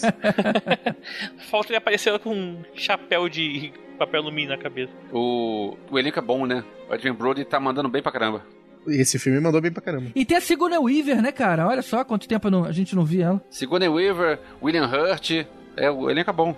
A Cherry Jones também trabalhou várias vezes. Não, e o bacana é que também a gente tem uma- uma- mais uma participação do Shyamalan, se eu não me engano, acho que é o guarda, né? Ele é o, ele é o Ele é o guarda, guarda da... e só aparece no reflexo. Isso, isso mesmo. É, aquele, é mais um daqueles é, planos sequências é, bem pensados, que tá lá o guarda falando com o interlocutor e você não vê o interlocutor, mas é a voz do Shyamalan. E aí quando ele abre a porta da geladeira, você vê pelo reflexo. É porque ele não conta pro chefe dele, né, que ele achou a menina. É, ele não conta, pois é. Ele decidiu não contar. Se fosse qualquer outro guarda, teria contado. Eu tô falando, o potencial de dar problema era muito grande. Isso. Fora que, digamos assim, beleza, tá, eu, eu te encontrei. Agora eu vou te levar até a cidade pra onde tem uma farmácia. Olha, aquilo ali anda 10 passos pra frente, tem uma farmácia, tá bom? Fica bem. Beleza, porque na ideia dele, aquilo ali é uma propriedade que ninguém mora. Ele simplesmente levou a garota pra cidade e ele fez o bem. E aí a garota ia fazer o quê, cara? De novo, tinha tudo pra dar errado. Tinha que ser um dos anciãos ali pra não. Peraí. Elvis, é ancião, anciãos ou anciões? Eu acho que é anciãos, mas não tenho certeza não. Você tá perguntando pro Elvis porque ele é um ancião? Quando Eu você. fiquei esperando essa piada, tava vindo de longe. Ô, cara, mas é o seguinte, na verdade, ele- eles mandaram várias garotas cegas fazer aquilo, só que nenhuma deu certo, não virou filme. Essa virou filme porque deu certo. Foi morrendo, né? Eles foram repetindo. É, não. Porra. É muito, cara, é muito mais emblemático ser a menina cega fazendo isso que um ancião. Esse é uma merda esse teu filme. É, imagina o Vécio lá indo atrás Eu não tô pensando no filme, eu tô pensando na sociedade. Se eu fosse o manda-chuva Eu ia fazer isso. Não, mas você tá pensando desse plano poder dar errado aí? Eu acho que o que mais deu errado foi a menina tentar curar o cara todo furado com meia dúzia de gase. É, e um, e um anti-inflamatório. É. e essa cena foi muito boa, né? Do Adrian Brody matando o cara por ciúmes, né? Descobriu que ele ia casar com a menina. Foi muito legal. Ele, o- Sim. o Shyamalan é muito bom, cara. Muito legal. É, esse filme também tem outra coisa que ele consegue fazer aqueles monstros parecerem monstros e depois você vê que não, não são monstros nada, que é tipo uma coisa fabricada ali entre eles, né? Algo, algo Scooby-Doo, né? Você tá querendo falar? É, é exa- exatamente. Eu acho que esse, é, esse é o melhor adjetivo pra descrever isso. Ele tem um, uma scoobidubização dos monstros aí muito boa. De que, cara, primeira parte do filme, eu tinha certeza de que eram uns monstros, monstros bizarros mesmo, que era tipo meio alien, assim. E na segunda parte vi que não, e você fica meio que fazendo um replay na sua cabeça de caramba, como é que eu vi um monstro bizarro com isso? E uma coisa que reforça muito bem a, a gente ter medo lá do, do monstro é porque os bichos estavam aparecendo sem pele na cidade, né? Todo mundo tava assustado, inclusive os anciãos. Aí, é, é, aí você fica, peraí, cara, então. Ok, tá todo mundo junto nessa jogada. Não tem segredo aqui. E aí a gente descobre que era uma travessura lá do, do deficiente mental. Acho que uma das coisas que é importante falar também é que eu acho que termina. acho- Eu acho que é aqui que o Shyamalan parece que se desgasta um pouco desse tipo, desse gênero de filme. Eu não, não sei dizer o porquê, mas como um contador de histórias, eu acredito que ele de- deve ter se cansado de sempre ser lembrado por alguém que constrói filmes de suspense, de mistério. E com plot twist, né? Exatamente, entendeu? Tipo, ele, porque- para, ele quer parar de plot twist Exatamente, quem agora. acompanha o Shyamalan sabe que ele tem um problema sério de erro. Mas peraí, teve um plot twist Peraí, nesse? Vocês estão falando como se Não não tivesse? tem, não. depois daqui. É, ele tá dizendo que esse é o último, é a Ah, despedida. sim, é sim. tipo, depois disso ele fala, chega. A despedida do plot twist. Porque quem acompanha um pouco dele sabe que ele tem um problema sério de ego. Acho que isso prejudica um pouco a carreira Sim. do Shyamalan. É verdade. Né? Não, e cara, e a Dama na Água que vem em seguida, acho que é meio que comprova isso que o Pedro tá falando, né? Sim.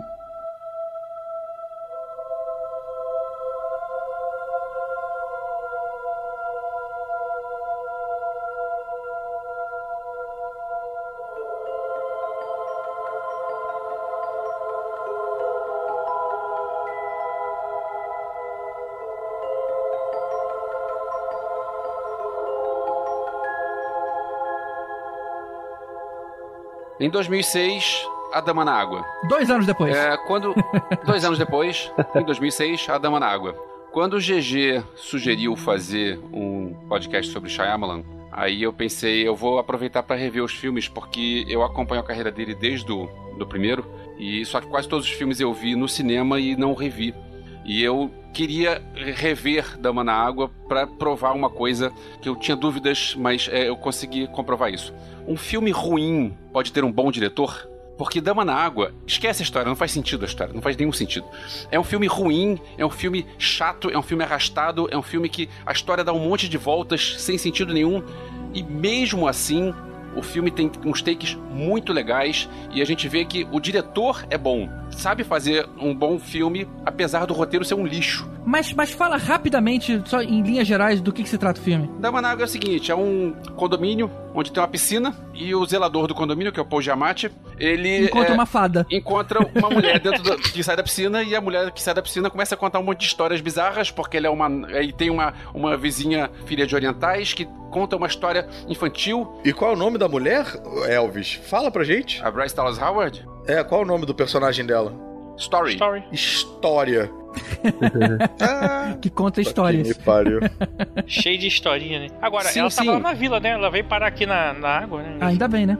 É, é a filha do Ron Howard. E é, aí tem umas, umas histórias bizarras e tal, porque tem os seres que são perseguidos é, por outros seres malvados e tal. E aí começa a inventar um monte de coisa que chega no meio do, no meio do filme e você pensa, cara, para!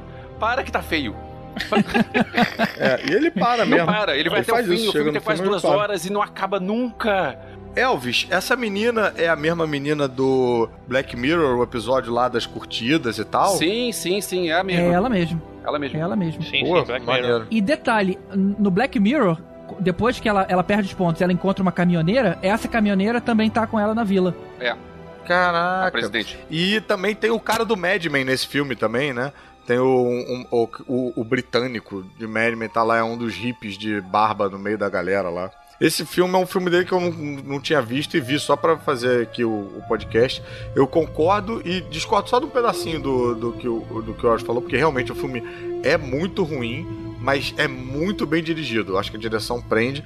Não acho que o filme seja é, chato e arrastado, não. Eu acho que o filme fica muito interessante e te prende, e muito por culpa dessa direção aí.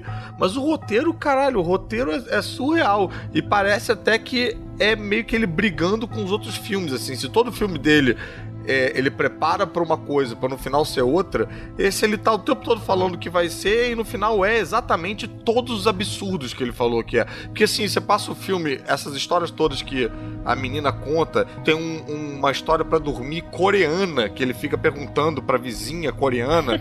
É, é muito bizarro. E é feito de um jeito meio cômico também, que você não entende se é pra você acreditar, se não é e tal. São histórias Exatamente. bizarras que você fica, tipo, o filme inteiro você fica, tá bom, vai ser outra coisa. A gente vai descobrir que tem uma outra coisa. O personagem principal também tem uma história pregressa, triste, com a família dele e tal. Você pensa, pô, isso vai casar com alguma coisa. Eu tava até aceitando aquele plot twist de ele tava em coma esse tempo todo, sabe? Esse era o livro que ele tava escrevendo, qualquer merda. Mas aí chega no final, é exatamente as merdas que ele tava falando que ia ser desde o início, cara. O cara tá Não falando que veio uma águia. nada, né? É, ele fica falando que veio uma águia salvar ela. Você pensa, ah, não, vai ser uma alegoria pra alguma coisa. Não, veio uma águia. Veio uma águia, leva ela embora e acabou. o Tipo, o que é falado é. Pra mostrar que esse filme tem alguma coisa que presta, tem uma cena, aquela história do, do cara saber filmar. É, tem uma cena, a primeira cena que aparece a, a story, que o cara, ele tá ouvindo um barulho na piscina, aí ele pega um negócio no chão, coloca em cima do- de uma, de uma espreguiçadeira, aí ele vai lá pro fundo, o foco vem pra espreguiçadeira, ela aparece e some, e a câmera, o foco vai pra ele, a cena é tensa, a cena é bem feita, É. e aí você pensa, cara, sei lá, a partir de uns meia hora de filme, o filme se, se perde completamente. É, agora tem uma- um quê meio de. Eu fiquei com a sensação de que o filme tem um quê meio de pequena sereia da vida real, assim, né? Porque ela tem um, ela tem um cantinho dentro da piscina que tem um garfo, tem um não sei o que, tem. What do you call them? Feet. Tem todo esse momento da musiquinha, assim, né? Da, da, da parada. E no final ele dá a entender que o filme é um pouco uma história que ele conta pros filhos, né? Que o, o próprio o, o Shyamalan conta pros filhos, que ele, ele no final fala, ah, pras minhas filhas, é, eu só vou contar mais uma vez, agora vão pra cama, né? Vão dormir. Que parece que é meio uma. um- é uma história infantil mesmo, né? Sim. Eu fiquei com essa É, impressão. eu li na época que ele tava querendo lançar uma nova história, é, um, um novo conto de fadas. E aí ele fez esse filme pra tentar isso, mas É, que foi. é um conto de fodas. Que puta que me pariu, velho. E uma coisa que concorda um pouco com o que o, o Clemerson falou mais cedo, que em relação ao ego dele, né? Você vê que nesse filme, ele não só se contentou em fazer uma ponta, mas ele pegou o personagem da inspiração, né? O cara da mudança. Pô, meio grande demais, né? Pra um cara com o talento dele. Não, e ele vai crescendo, né? As participações vão crescendo, né? Do, do- dos filmes até chegar nesse aí, que é uma participação grande. E eu senti que um outro ator poderia ter dado muito mais relevância para aquelas cenas todas. Sem dúvida nenhuma. Sem... E, e- e contrasta muito com Paul Giamatti, que é um dos, para mim, um dos melhores atores de Hollywood. Eu não achei ele tão bom, eu acho ele muito bom, mas aquela, aquela gagueira dele eu não comprei tanto, É, sabia? porque forçaram ele gaguejar, né, cara? Eu também não gosto de gagueira, Agora, mas... complementando o que você falou aí da vaidade dele, cara, tem uma outra coisa que também perpassa o filme todo. O filme é todo cheio de recadinho, né, cara? Cheio de Exatamente, recadinho total. pra crítico, pra gente que reclama dos filmes dele e O tal. que me incomoda é exatamente isso. A direção dele tá muito boa. O meu problema com o roteiro e essa história de conduzir o filme como se fosse um, um recado. Eu acho que nesse segmento. A narrativa, eu acho que ele tá ignorando um pouco o público. Ele tá ne- necessariamente querendo contar só a história dele e mostrar pra todo mundo: olha, eu sei contar qualquer tipo de história, eu posso criar qualquer coisa e vocês que se dane. Eu acho que não é bem assim. Se por um lado ele tem a direção, como até a cena que o Elvis falou, que é muito boa, eu gosto bastante dela também, só que me incomoda um pouco isso, essa forma que ele quer desconstruir o gênero de fantasia e criar uma outra forma de se contar a história. Me incomoda um pouco disso dele. Não, e o filme todo parece tipo um textão de Facebook de diretinha pra ex-namorada, sabe? Exatamente, é, exatamente. O adolescente revoltado, né, com a vida. Cara, esse filme é tão ruim, cara, mas tão ruim que eu não assisti e eu não tô com vontade nenhuma de ver. Vocês não me convenceram, não falaram nada bom do filme. Faz você muito bem. É, não, não, não vale, não vale. Vale a pena não ver. Vale sim, vale sim. A garota ficou tão bolada com esse filme que depois ela foi ser a Gwen Stacy lá no Homem-Aranha 3. A History. Ela saiu da água pra... Não, ela fica tão bolada durante o filme que o cabelo dela muda de cor, sem explicação nenhuma. Ela começa ruiva e termina loura. Cloro deixa o cabelo verde, Tibete. É o cloro. É, é o Cloro. Bom, daí só pra comparar lá, GG, a vila que a gente não acabou não passando reto, o gastou 60 milhões e ainda deu um lucro bom de 256 milhões. Já a Dama da Água realmente foi, foi o fundo do poço ou da piscina. Quanto foi? 70 milhões pra fazer, 72 milhões de arrecadação. Nossa. Ui. O cara pagou o que gastou pra fazer o filme e o que gastou pra imprimir os posters. É, eu, na verdade, esse filme teve um orçamento meio alto e houve uma certa reclamação em cima disso, porque aquela localidade ali, o hotel ali, a- o local e a piscina, tudo foi tudo construído pro filme. Nossa, sério? E aí isso jogou o orçamento lá na puta que pariu, né? Foi aí que ele gastou o dinheiro. E eles chamaram a Debreche.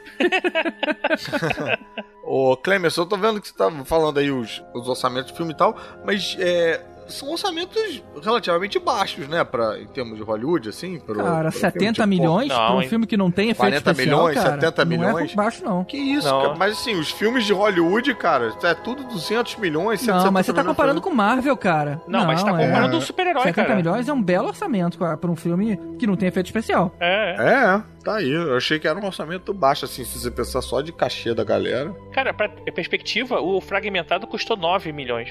Uau! É, desculpa, deve ser a minha, a minha referência. Meu cachê deve ser mais alto. Foi após disso que ele briga com a Disney ou não? Ah, é?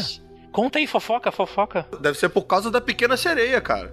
Não, então, pelo que parece, né, em 2005 ele sentou com a Disney pra, para poder conversar sobre o roteiro da Dama da Água e as coisas não saíram como ele gostaria. Como a gente já apontou esse problema de ego dele, né, houve uma discordância de ideias e ele brigou com a Disney. Tanto que até, se eu não me engano, o nome dele, o Michael Bam- Bam- Bamberger, que é um repórter que lançou, parece até um livro contando os bastidores disso. E aí esse filme exatamente que marca a saída dele da Disney, né, no caso. Caraca. Ele queria fazer a versão dele da Pequena Sereia e a Disney não tava topando. Exatamente.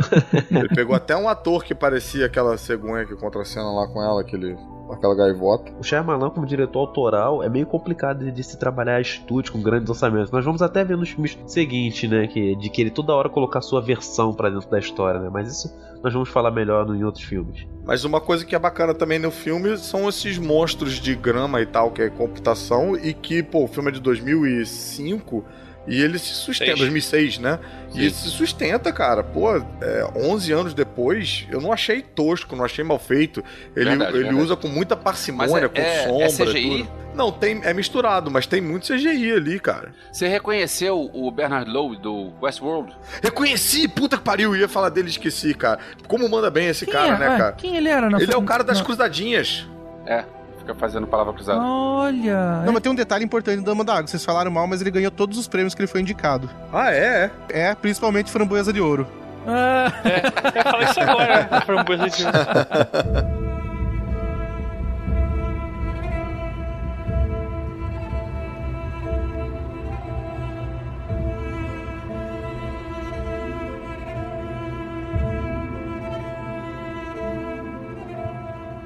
Dois anos depois, em 2008, a gente tem Fim dos Tempos. The Happening em inglês e em Portugal foi O Vento Assassino.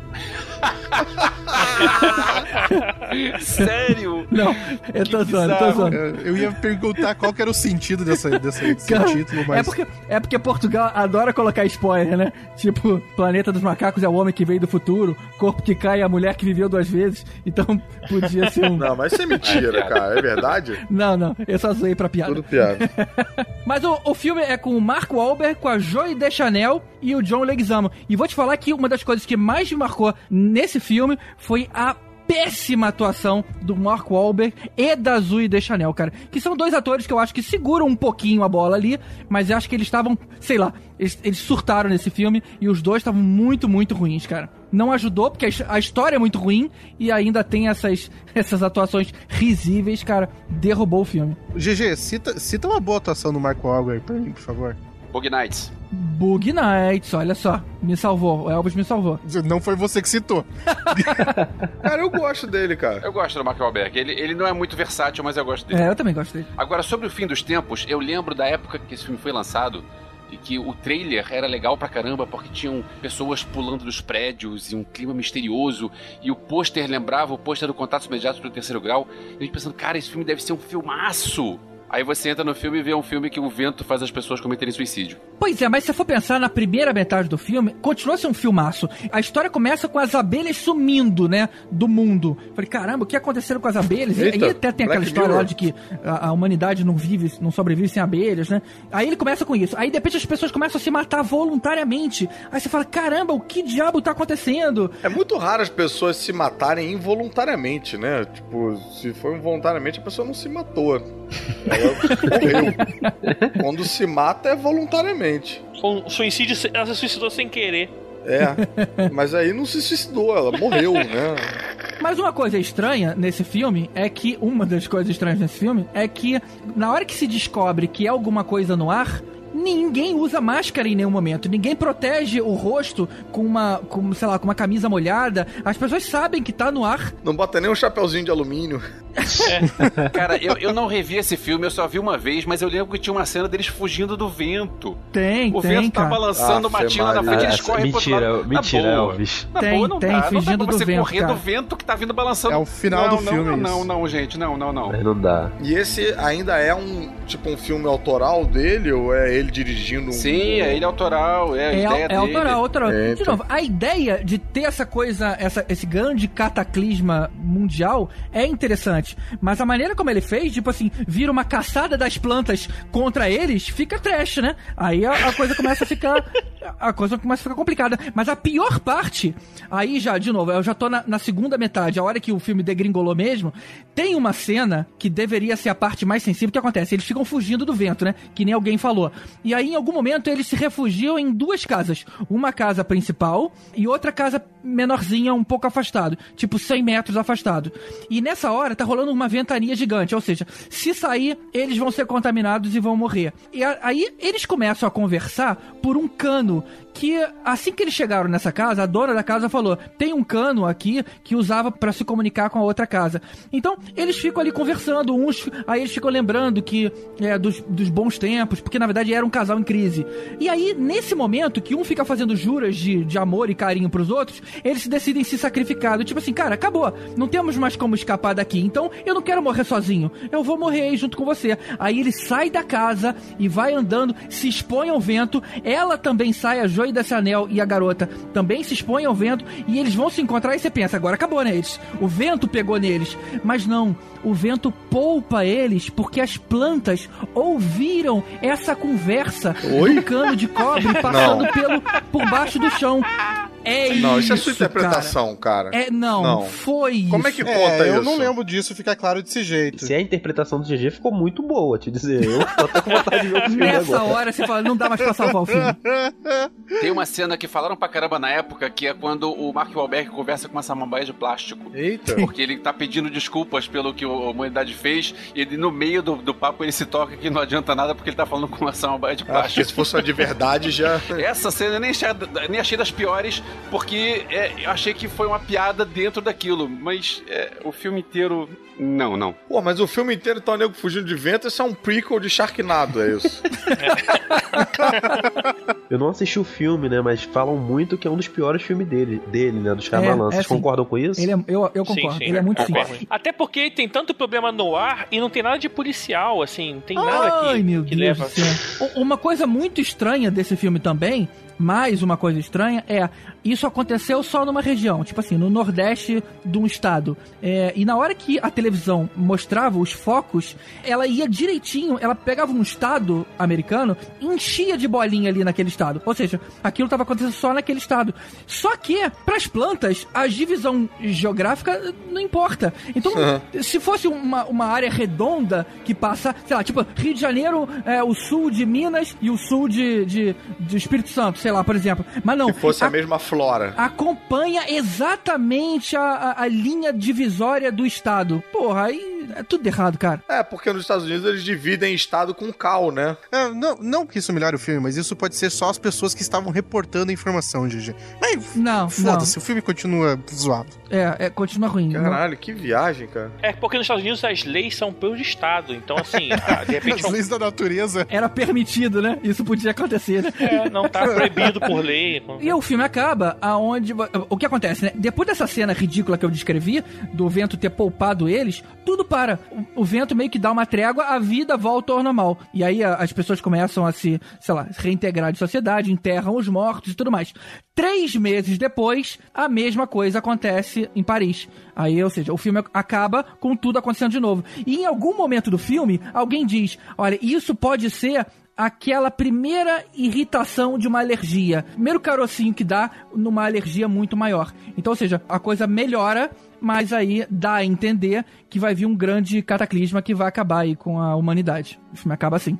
E que bom que não teve continuação. Paris estava com o delay do Clemerson. Quase que isso. Mas o Pedro comentou do negócio da Disney com o Shyamalan. Agora eu percebi uma coisa. De sexto sentido, até a Vila, a distribuidora do Shyamalan, era a Buena Vista. Daí ele foi pra Warner, Fox, Paramount, Sony e agora ele parou na Sony, na Universal. Ou seja, ele, ele passou por todos, né? Cada filme depois ele foi brigando com estúdios. É, não, os quatro bons filmes dele, os quatro primeiros filmes, que é o que a gente considera que ele ainda tinha um patamar Uhum. lá e tal, eram da Disney. Né, que a Buena Vista é a distribuidora da Disney. Daí depois a Dama da Água ele fez com a Warner, a Warner já fechou a porta pra ele.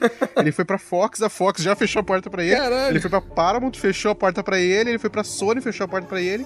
E agora ele se encontrou na Universal. Caralho, e esses estúdios não se falam, né, cara? Os estúdios, ninguém fala, tipo, caralho, não abre a porta pra esse maluco. Não. Que é isso, cara. A, a Buena Vista tá rezando pra ele dirigir um filme da DC. Não, não, não, por favor, não. A gente já tem o Schneider. Cada um tem o Shyamalan que merece, né?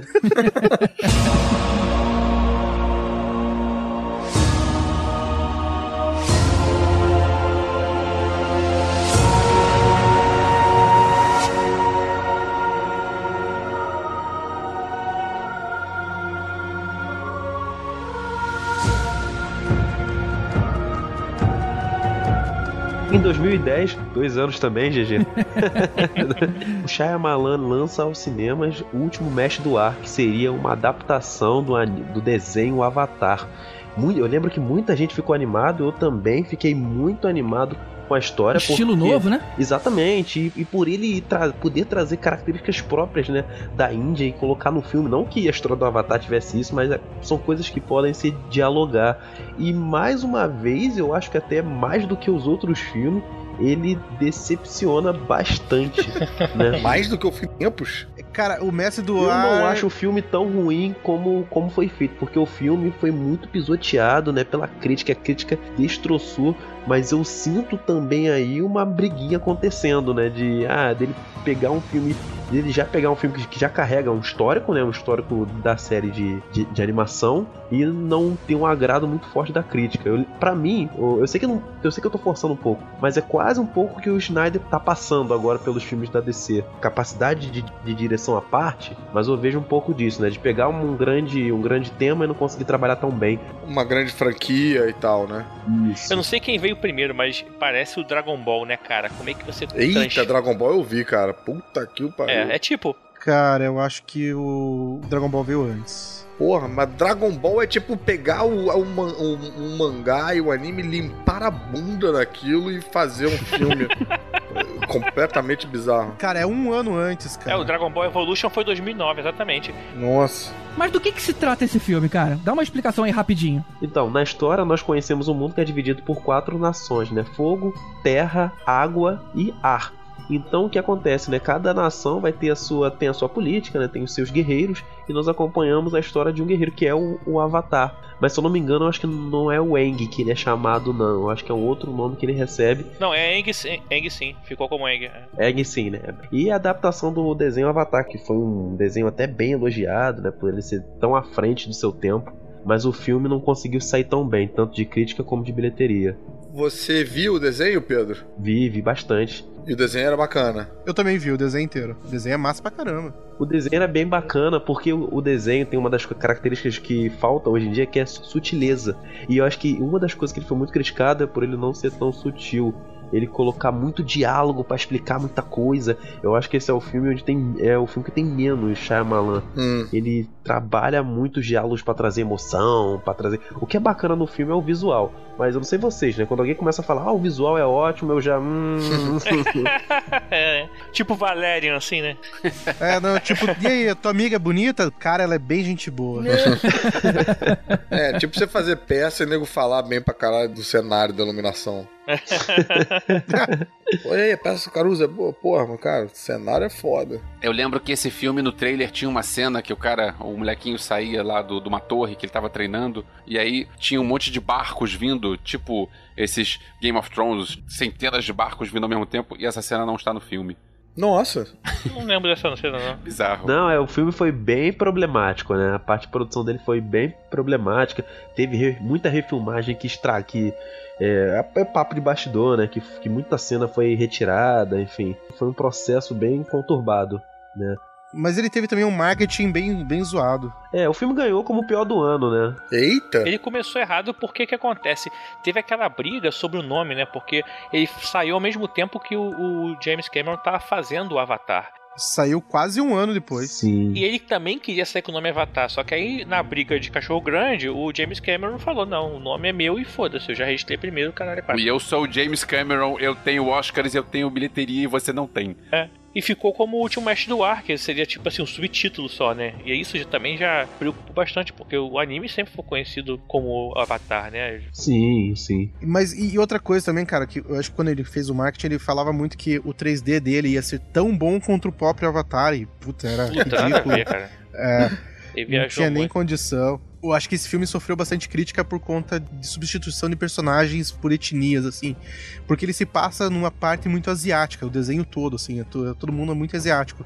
E mais da metade do elenco é americano. Daí, putz, sofreu bastante crítica por causa disso. De whitewashing. Tem bastante indiano, né? Tem, tem, tem. Tem o o- Dev Patel, cara. O Asif, Tem o Dev Patel, tem Mas o- o... o problema, na verdade, ali foi a Katara, né? A Nicola Peltz e o, o, o Soka. O próprio Eng também. O Eng, ele também era um budista, É, né? exatamente, Então, o Eng. Mas o Eng tem um cabelinho puxado, né? Ele, ele tem um olhinho puxado aí, apesar de ser americano. O Eng foi o que menos me incomodou, cara. O que me incomoda mesmo é, é, é o roteiro do filme. É muito É. ruim, é muito ruim. Ele, o Shyamalan até, até tenta colocar alguns planos de sequência, fazer uns planos mais abertos. Só que ele, ele, ele não tem essa característica do, do roteiro bem trabalhado aqui. Então o filme não funciona. E ele teve a cara de pau de participar desse filme? Olha, deve ter. Olha, tá aí um que eu não lembro também. Eu esqueci de perguntar disso no fim dos tempos também. Ele aparece no fim dos tempos? A voz dele tá no, no fim dos tempos. Tá. No último Mestre do Ar, ele não é um personagem tão presente como é, em- é na vila e no outros, né? Ele pode ter aparecido naquela coisa, escondido no final de uma fila, entendeu? Mas como personagem não aparece, não. É, nesse acho que ele se escondeu mais com medo mesmo. Ele falou: quê? É. Isso não tô fora. É, ele fez o Comandante Zal. Mas ele não fez, tipo, ele não era o penúltimo mestre do ar. Não, não. Deixa eu fazer uma pergunta sobre a história. Ela se passa é, ambientada quando? Eles não têm uma, um tempo igual ao nosso. É, ele se, ele se passa como se fosse uma, num reino antigo, assim. É, meio medieval. Não tem, eu não lembro de ter uma colocação temporal. É. É, como se fosse outro, outro lugar, outro, não- assim, não é uma terra. não- É, é bem diferente. É fantasia. É, pela arte, pela decoração, tudo é uma, é uma sociedade bem antiga. É, mas ele não, não, não se coloca em nenhum lugar, não, especificamente. Você entende que é uma coisa, tipo, ou, ou passado, ou então realmente é outro lugar, é outro planeta, sei lá. Em terra seria, talvez. Vale lembrar que no mesmo ano de 2010, o Shyamalan tentou lançar o Night Chronicles, um trocadilho com o nome dele, que seriam outros diretores filmando histórias dele. E aí ele produziu aquele filme Demon, que é o que o pessoal tá preso no elevador junto com o demônio. Só que o filme não deu muito certo, como a carreira do Shyamalan também não estava muito boa na época, e acho que o projeto Night Chronicles foi pro espaço. Mas você chegou a ver? É bom? Pô, eu gostei do filme, cara. Eu não gostei do filme não, eu não gostei do filme não. Eu vi o filme no cinema e eh, não é ruim, mas também não é bom não. Que nem os filmes dele, né? no aí do meio. Mas, pô, vindo do que a gente tinha na época, né? Não, mas Dele. assim, não é do Shyamalan, ele produziu o filme, mas o filme. Não, ele- não, a direção é do John Eric Doddle. Vocês já viram o bonequinho do Shyamalan no o Robot Chicken? Não. Não. Não. Caralho, cara. Fica um- é uns, uns sketches absurdos que tem um, um, sei lá, um, acontece uma merda no final, aí aparece um bonequinho do Shyamalan e fala, what a twist! E só. Em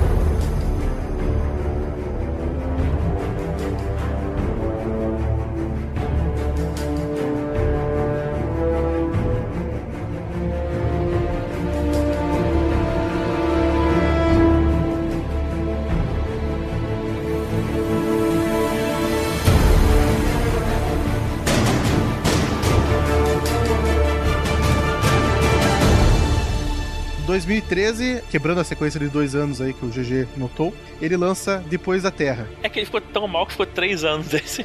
É, foi a ressaca.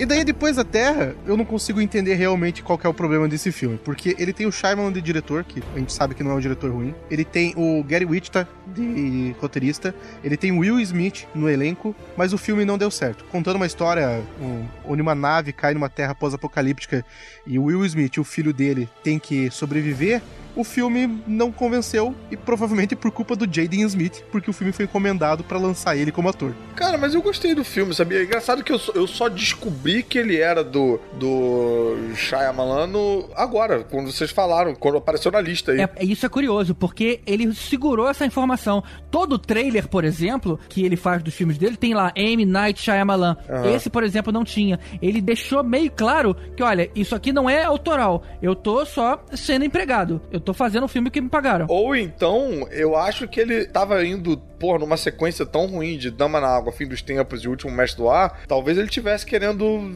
sei lá, é, é, reerguer a carreira, entendeu? Tipo, não, ó, eu posso trabalhar como diretor e tal, eu fico na minha aqui. Talvez fosse ruim até pro filme ter o nome dele grande naquele momento, entendeu? Depois de Último Mestre do Ar. É, eu acho que foi dinheiro, acho que não foi, não foi carreira não, foi dinheiro. Ele foi contratado pra fazer o filme que lançaria a carreira do, do filho do Will Smith. Aham. Então tá, é dinheiro, vambora, vou fazer isso. Só que Cara, esse filme eu até fui assim com expectativa boa, ou, ou pelo menos pensando assim, não, cara, esse moleque que acabou com o dia em que a Terra parou e Karate Kid pode fazer alguma coisa, vamos lá, vamos acreditar, mas não, cara. Ele é muito chato esse moleque, o, o Jaden, cara. Puta que pariu. Engraçado, eu vi, pô, eu, vi- eu, eu achei o filme bacaninha, não sabia que era dele, fui acompanhando lá tá, a, a história, achei um filme bonito, assim, meio de, de pai e filho, que isso pra mim que foi interessante, assim, que eu fui ver achando, pela dinâmica do filme, que ia ser um desses filmes meio ficção científica de, porra, de, sei lá, de monstros e não sei o que, né? e acaba que é mais um filme sobre pai confiar no filho, pro filho resolver as paradas sozinho. Eu acho que ele não se decide. A história não sabe se vai pro drama familiar ou, se- ou uma aventura ecológica, né? Porque tem toda Aham. aquela mensagem. Ela, ela fica meio perdida. Agora, uma coisa que eu gostei muito desse filme, talvez seja a única coisa boa que eu tenho a dizer, que é a identidade visual, cara. A, a tecnologia, aquela coisa toda curva, toda orgânica. Eu nunca vi uma, um cuidado tão interessante em você preparar um cenário que seja tão diferente de tudo que a gente já viu até hoje. É. Muito bacana. Ainda mais sabendo que eles são da Terra, né? Você tá falando que o visual é muito bom, então, né? O visual foi, É. o visual tá bom. Só pra confirmar minha teoria, só.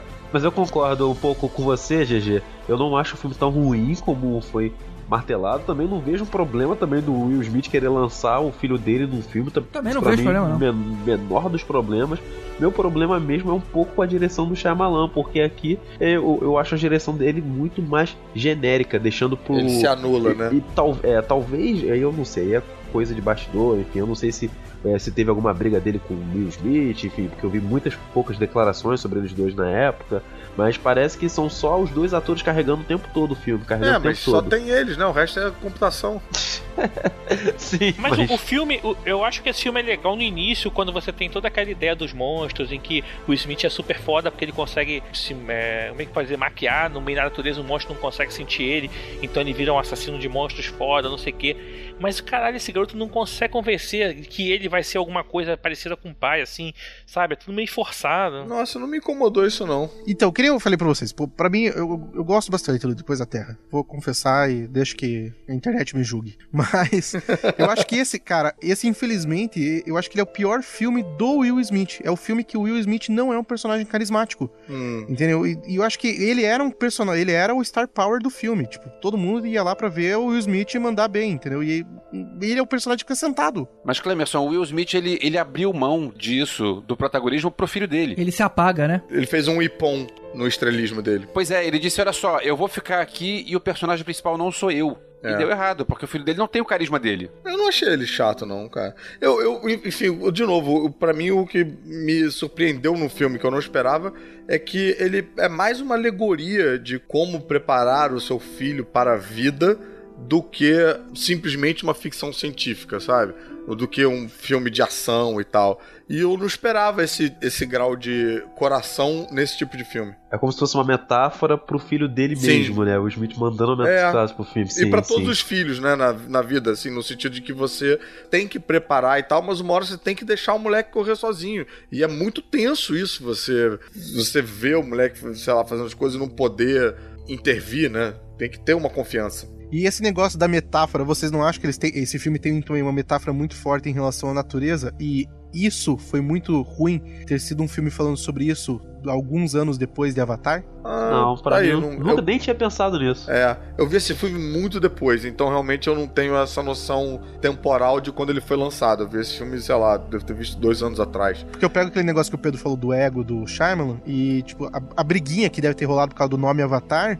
E, tipo, pô, esse filme parece ser, tipo, mais uma das cutucadas que ele dá, assim, só que agora que ele fala assim, É, olha, eu sei fazer um filme tão mas- bom quanto. Cara, mas eu não sei, sabia? Porque assim, ele tá tão apagado aí, tá tão anulado, que eu acho que ele tá só querendo mostrar que, tipo, gente, pode me contratar, eu trabalho quietinho, vou parar de falar merda, Tô vou. pa- precisando pagar o aluguel. É, eu fico na minha. Eu não, eu não sei a história certinha do, desse filme, mas o que se falava muito na época é que esse filme foi um filme. A história foi do Smith, ele teve essa história, Ele né? criou. É, vale ideia. lembrar que é o primeiro roteiro que não é o Shyamalan que escreve e ele dirige, né? É o primeiro roteiro que não é dele. Não, mas É. ele, ele também ele participou do roteiro também, né? É, Tem mão, parte de mão dele. O Shyamalan participou, sim. Participou, mas o roteiro não é só dele. Não é só dele. A história do Smith e falou assim: Cara, eu quero dar um filme de presente pro meu filho aí. Eu tenho aqui 100 milhões e aí vamos fazer um filme pra ele que eu tô passando aqui o bastão pra ele. E aí foi tudo em cima disso. E você só errou por 30 milhões.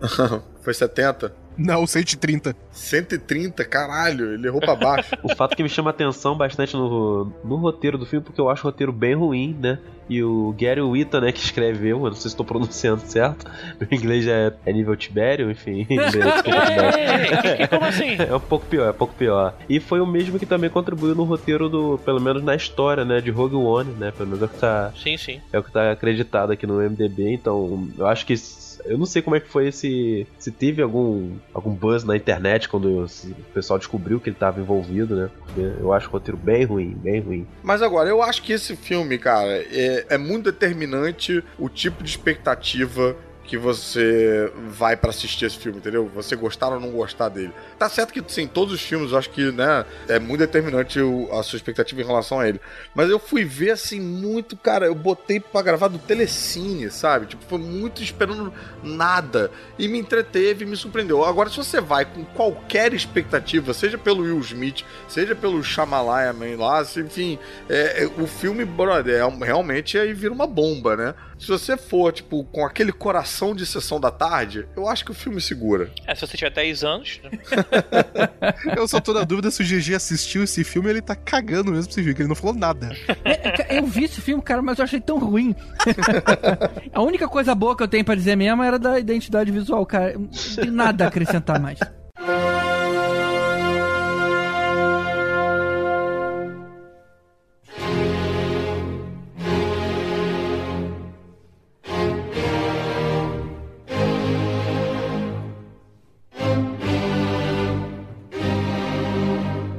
Dois anos após 2013, nós temos A Visita, Peraí, um peraí, filme... peraí, peraí, peraí, peraí, peraí, peraí, rapidinho. Esse eu não vi, esse eu quero ver. Fim dos tempos eu tava cagando. O último mestre do ar, tô pouco me fudendo.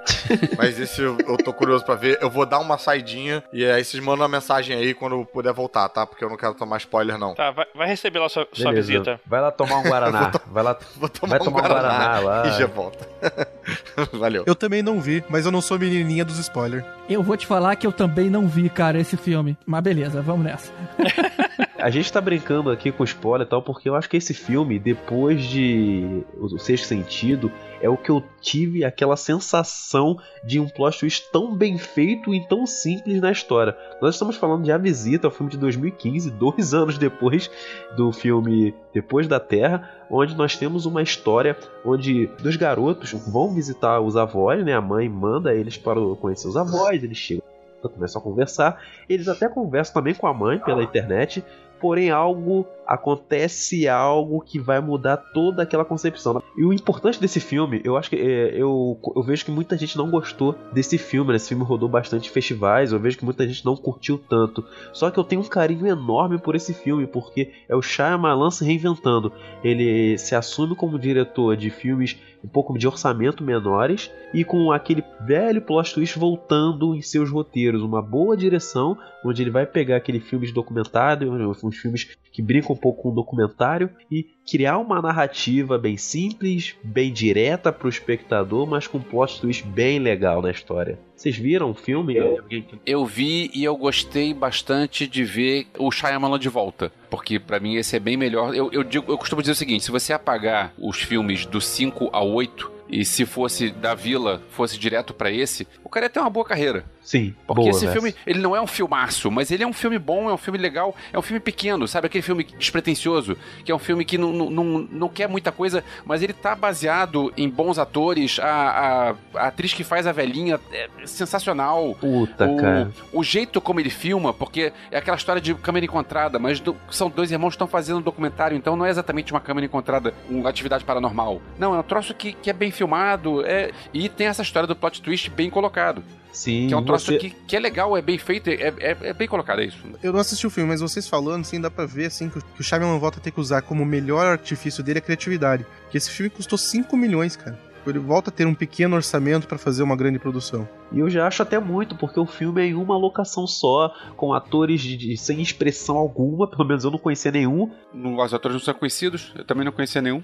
Na verdade, a única que eu conhecia é a Catherine Han, que faz a mãe que aparece só pelo Skype. Sim. Ou seja, uma personagem que fez uma cena muito fácil, de- muito rápida de filmar. O interessante desse filme que passa muito desapercebido, é que não, não passa, não tem tanta expressão nas análises de muita gente, é que ele vai brincar um pouco com esse estilo, né, do found footage, né, do filme de câmera encontrada, porque ele coloca a câmera pra filmar, por exemplo, a natureza da janela do garoto, né, filmando de dentro pra fora, onde planos não querem dizer absolutamente nada, onde aqui ele consegue fazer a desconstrução certa. Se a gente reclamou na Dama da Água, onde ele pega um estilo de fantasia e não sabe pra onde levar, aqui exatamente ele tem controle total da produção. Vocês vocês dão pra ver pela forma que eu tô falando, eu tenho um carinho enorme por esse filme e principalmente, né, por essa questão dele desconstruir. Mas obviamente o grande atrativo do filme é o roteiro.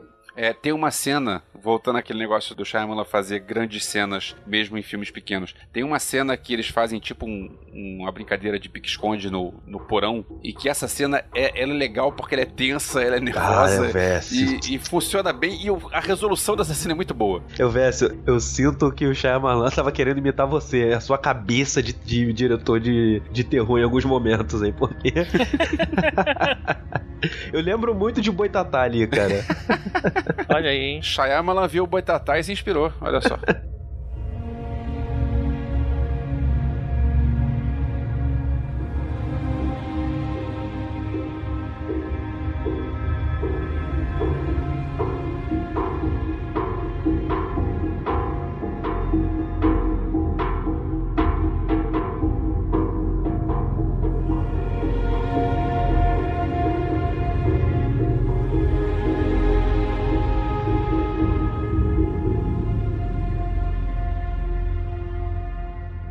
Estamos então em 2016, o ano do desespero, onde vários desastres aconteceram e contrariando aí todos os desastres, o M. Night Shyamalan resolve fazer um filme bom, que foi Fragmentado. Fui correndo lá ver o, ver o filme, não sabia nada, nada, nada do Também filme. não sabia, não. Eu sou todo encagaçado, eu acho que se eu soubesse um pouco do filme, não teria nem ido lá ver. E é um caso meio de refém, né? Um, um cara que pega três meninas e ele tem sérios distúrbios de, de personalidade e a gente vai aprendendo mais sobre, sobre eles. E o curioso, então, de novo, se você né, tá evitando spoiler, essa é a hora de você parar de ver esse, esse bloco aí sobre esse filme, sair correndo e assistir. Quem tá evitando spoiler não, te- não ouviu até agora, já parou um tempo É, atrás. não, mas a pessoa pode ir filme por filme, né? Pode, tipo, ah, esse eu vi, esse eu não vi, enfim, se você não viu esse ainda e quer ver. Muita gente falou de, tipo, caralho, o que que é esse final, o que que é esse final? Então eu passei o filme inteiro tentando inventar um plot twist. Eu achei que a. Porque o cara se consulta com uma. O sequestrador, que tem várias personalidades, se consulta com uma senhora, uma Com a psicóloga. psiquiatra, né? Eu tinha certeza que aquela menina que ele sequestrou, ela, aquela senhora com quem ele conversava, ou então que. é, enfim, o cara, eu tava Ah, você querendo. achou que fosse uma, uma linha do tempo distorcida, alguma coisa assim? Achei, cara. Achei que tava ali no futuro. Eu, enfim, inventei várias paradas ali. Uma coisa que me tirou muito dos trilhos logo de cara é que a gente tem aquela menina que é bem estranha, né? Ela tem uma peculiaridade nela. Anna Taylor-Joy. Tava na Bruxa, outro filme que também ela tá estranha. Ela é uma boa atriz, cara. Ela é uma boa atriz. Não, ela pegou esse negócio de terror, porque ela fez Morgan também, né? Agora, ela começa o filme já meio tensa, né? Olhando pros lados e tal. E aí, quando o cara sequestra ela, eu pensei que era uma coisa meio recorrente, que ela ficava mudando de cidade toda hora esse cara pegava ela. Porque no início do filme ela tem uma- também uma calma, uma coisa meio tipo, não, não adianta. Mas aí depois ele descobre que ela tava tensa por causa do, do padrasto, né? Do tio, tá- né? O tio É. que cuida dela e tal. E, pô, a gente tem uma atuação fodástica do menino professor Xavier. McAvoy. O é, James McAvoy, que faz várias personalidades, né, ao longo do filme. Conversando com uma galera e tal, muita gente ficou irritada com o que algumas pessoas consideraram um salto de sobrenaturalidade no, no final do filme. O James McAvoy tem uma personalidade que exibe é, funções quase que sobre-humanas, né? Vale lembrar que a história, ela meio que preparou pra esse momento, porque Sim. Aquelas 23 personalidades que viviam dentro do corpo dele, Falam sempre disso. citava que tinha uma, que era conhecida como a besta, que estava prestes a se libertar. Então a gente sabia que aquela uma era terrível. E eles falam também sobre funções fisiológicas diferentes nas personalidades. Tipo, um tem diabetes, outro não. É né? isso. Então, isso também prepara por uma mudança física, né? É, isso é interessante. O filme ele, ele fica naquela de que é uma mudança psicológica, se- assim, o nosso cérebro seria tão forte que afetaria fisicamente o corpo humano. É. É, a psicóloga lá comenta sobre isso, falando, né, que uma das personalidades dele tinha diabetes, e só quando ele tava com essa personalidade que ele precisava injetar insulina. É, isso é muito louco. Eu tava lendo sobre múltiplas personalidades, até pra saber o quanto disso é- foi meio exagerado ou não, e eu comecei a ficar um pouco impressionado com as coisas que eu tava vendo. Tem um caso real de um cara que sequestrou uma, uma pessoa. Dizem que a história desse filme é um roteiro de várias histórias verdadeiras numa coisa só. E uma das histórias que ele pode ter se inspirado foi essa que ficou bastante famosa. O cara sequestrou uma pessoa, uma mulher, e tinha lá suas personalidades, mas em algum momento a polícia é avisada. Parece que a, a pessoa fica sequestrada por meses, né? Em algum momento a polícia é avisada. E aí chega no cativeiro, pega o cara e liberta a garota. Quando eles vão julgar a pessoa e vão verificar a gravação que a polícia recebeu, percebeu que era um garoto, um menino que denunciou isso. E aí descobriu-se que o menino era uma das personalidades daquele cara. Caraca, que loucura. Ou seja, ele tinha um garoto ali que tava chocado com o que tava acontecendo e ele ficava meio que vendo lá de fundo. A hora que ele assumiu, ele pegou o telefone e ligou pra polícia. Que loucura, né, cara? Reza a lenda que esse essa história aí vai virar filme e o cara que vai fazer o personagem principal é o DiCaprio. Faz muito tempo que tá, tá é rondando mesmo, sobre, sobre essa só. história aí. Daria um bom filme mesmo. É, é que é a história do cara chamado Billy Milligan. Caramba. Foi o primeiro cara que foi inocentado por conta da- dessa desordem. Uma coisa importante pra se falar desse fragmentado é a atuação do, do James McAvoy. O cara já é um forte candidato ao Podcast Awards de 2018. Sim. É, porque o cara tá mandando bem pra caramba, porque você vê pelo olhar do cara que ele mudou de personagem. Uhum. Que já é outra pessoa que tá falando contigo. É, é um prato cheio pro ator esse, esse personagem aí, né? Que tem vários personagens. Putz, aqui eu vou fazer a, um popular opinion. Eu, eu, eu acho que ele fez a obrigação, mas não foi nada, nada além da obrigação. Nossa, você acha, cara? Pô, eu achei que ele mandou bem pra caramba. É, acho que você foi com uma expectativa alta aí, cara. Você provavelmente viu o filme quando o pessoal já tava falando, não foi não? Sei lá, eu comparo muito esse negócio de personalidade, cara, com o Christopher Reeve fazendo o Superman. Quando ele tá de Clark Kent, cara, ele, ele dá nos ombros, assim, cara, a expressão corporal dele é tão... tão... Pô, mas são só duas, né? O cara fez Pô, mas 13. mesmo assim, cara, eu não sei. E, e Clemerson, ainda tem, e tem um pouco disso também no filme, tanto que tem uma cena que o Shyamalan faz questão de traduzir isso pra gente, quando elas estão olhando pela fechadura, se não me engano, uma das meninas, e você vê a mulher passando, andando tudo daquele espaço como se fosse uma modelo, bem devagar, e a gente sabe que é o James McAvoy, um homem É. passando, né? Então ele consegue É. traduzir um pouco dessa sutileza do andar feminino, né? Não, eu, eu, eu concordo, eu concordo assim que ele consegue traduzir tudo, assim, tipo, eu acho que fica bem claro os personagens, mas não vejo nada de fenomenal, assim, só fez a obrigação. Eu gostei bastante, cara. Eu também gostei bastante. Acho que até pelo volume, assim, a quantidade de personagens diferentes que ele faz. Temos uma opinião fragmentada aqui, então. Outra coisa que eu achei interessante no roteiro foi que quando eu li que ia ser um filme com um cara com 24 personalidades, eu pensei, cara, como é que ele vai colocar isso num filme de 1 hora e 40? Não, não vai dar certo, não vai funcionar assim. É, e não foi bom porque ele não focou na- em todas elas. Você não conhece todas as É, não personalidades. passa por todas. Pois é, então beleza, é isso É. aí. Você conheceu as personalidades que são importantes. É, tem um momentinho que facilita ali, que é aquele momentinho BVS de abrir os arquivos e ver ali um pedacinho de cada personalidade. ali. E mesmo assim não aparecem todas. Talvez a gente veja as outras personalidades na continuação. É, bem, e agora eu que eu achei interessante também desse filme que assim, todo mundo que ouve aqui o podcastadores sabe que eu sou cagão, eu, inclusive eu faço questão de deixar isso claro todas as vezes. E é um filme, porra, realmente muito tenso, mas é de novo, é mais pela direção dele que ele resolve contar a história de uma maneira tensa do que por ficar te metendo medo ou ficar Ele é colocando... claustrofóbico, É. cara, esse filme. E eu vi aí o M. Night é, Shyamalan boa forma, sabe? Tipo, fazendo um filme contando muito bem a história que ele decidiu contar. Sem furos, né? A gente já usou esse argumento com a visita, Caruso. É, eu não tava aqui, desculpa.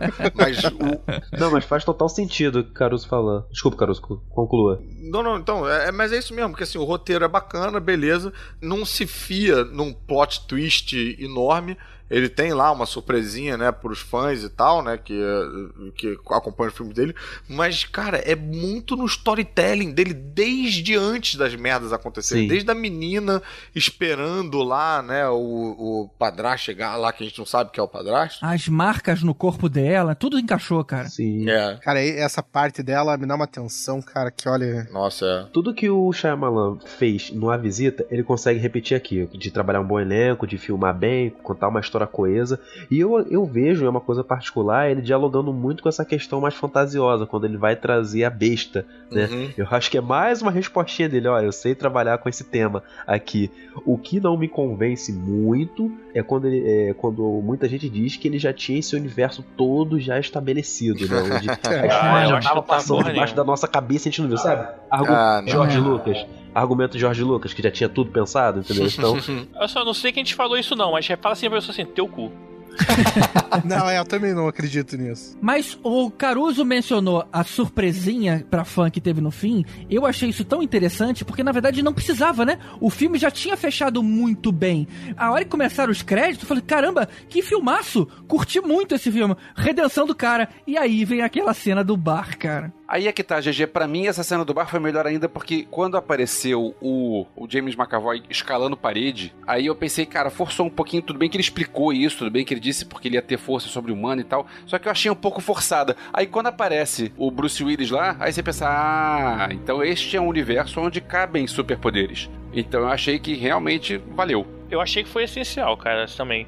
Esse filme, eu, eu falei, ah, beleza, tal, mas porra, sério mesmo que precisa acabar assim, sabe?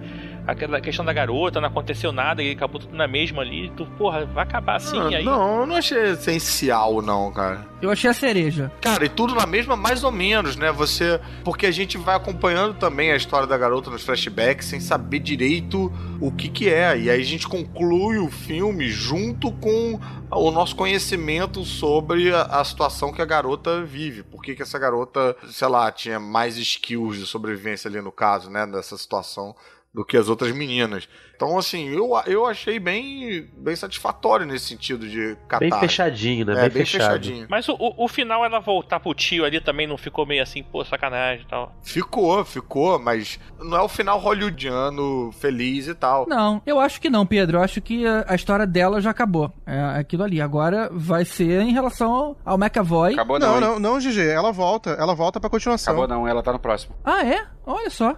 Cara, mas eu vou dizer que eu, eu gosto mais desse final em aberto do que realmente assistir o segundo filme com esse crossover. Não sei se eu quero ver, sabe, sei lá, essa porradaria entre esses personagens. Bom, eu, eu quero. O filme Glass, que tá previsto pra 2019, teria no elenco James McAvoy, Bruce Willis e a Anya Taylor-Joy, que é a menina. E o Samuel Jackson. Samuel Jackson também, Tem claro. que ter o Samuel Jackson, não seria Glass, seria outra coisa, né? É, na, na realidade é assim, ó, tipo, uma das coisas que a gente tava falando que, tipo, o, o teu cu que você planejou isso, é, tem uma parada que fala em favor deles, que é quando esse, esse filme lançou no Brasil uns três meses depois que lançou nos Estados Unidos. E daí, putz, tinha muita notícia, assim, do Samuel Jackson falando sobre o filme, e ele falava que antes do lançamento, antes de incluir a cena do Bruce Willis, o Samuel Jackson já tinha assistido o filme. Pra opinar, pra conversar com o Shyamalan e falar se ele, se ele entendia e concordava com a possibilidade da continuação. Agora, vocês querem ver uma coisa de explodir cabeça? Em determinado momento do filme, a gente fica sabendo pela psicóloga que o, o pai do cara, ele morreu num acidente de trem. Se esse acidente de trem foi aquele que o Mr. Glass criou, então na verdade ele criou tanto um super-herói quanto um super-vilão. Olha que coisa maneira. Ah. Mas, cara, mesmo assim, tudo isso eu acho muito maneiro no campo das ideias. No campo de filme, cara, eu não sei, eu tenho um certo cagaço de destruir dois bons filmes. Porque a gente viu, assim, pelo que a gente falou, tudo que a gente falou aqui do Shyamalan, a gente foi vendo, porra, derrocada do cara e uma levantada, sabe? Pelo que vocês falaram da visita que eu não ouvi, mas que é um, um bom filme.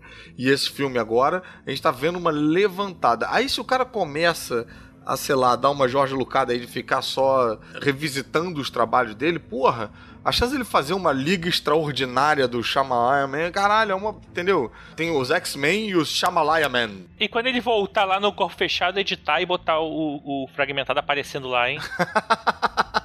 É, Special Edition. Mas, Caruso, o... em 10 filmes vai ser a primeira vez que ele vai pensar numa continuação. Não acho, acho que, que não é é, não, cara. que é tanto assim, não. É, eu também não acho que é pode cara que tá funcionar. sempre fazendo continuação. É, ele pode acertar como pode errar. É, que- sim, mas é porque eu acho que são dois filmes que não precisam de uma continuação. O Corpo Fechado não precisa de uma continuação e o Fragmentado não precisa de uma continuação. É, Ok, não precisa. Mas você não ia gostar de ver, cara? Essa é a questão. A gente gostaria de ver mais filmes desse cara. E a gente vai pagar ingresso. a gente também gostaria de ver o episódio 1 antes de a gente saber que o episódio 1 ia ser aquilo, né? Não Ah, sei, mas, cara. cara, Eu acho que o Shyamalan vai acabar entregando o que o público tá pedindo, sabe? Ele tá querendo. É, nesse né? tempo ele tá marcando tanto a retomada dele pro cinema, né? Então eu acho que ele vai acabar ceder um Ele pouquinho. quer né? voltar, né? O bom do Shyamalan é que ele faz comedidamente. Tipo assim, ele não vai inventar ah, que o governo capturou uns aliens de sinais, é, curaram ele da água e agora é, eles fugiram e vão ser os vilões. Ele não vai dar uma exagerada, sabe? Talvez ele faça de pouquinho em pouquinho. ele não vai botar uniforme nos caras. É, não vai, não vai colocar um uniforme. Ai, que horrível seria de uniforme, cara. Me arrepiei agora só com a É. imagem mental. É bizarro vai ser se o filme começar com ele falando com todo mundo junto, falando I wanna talk about the initiative plot twist.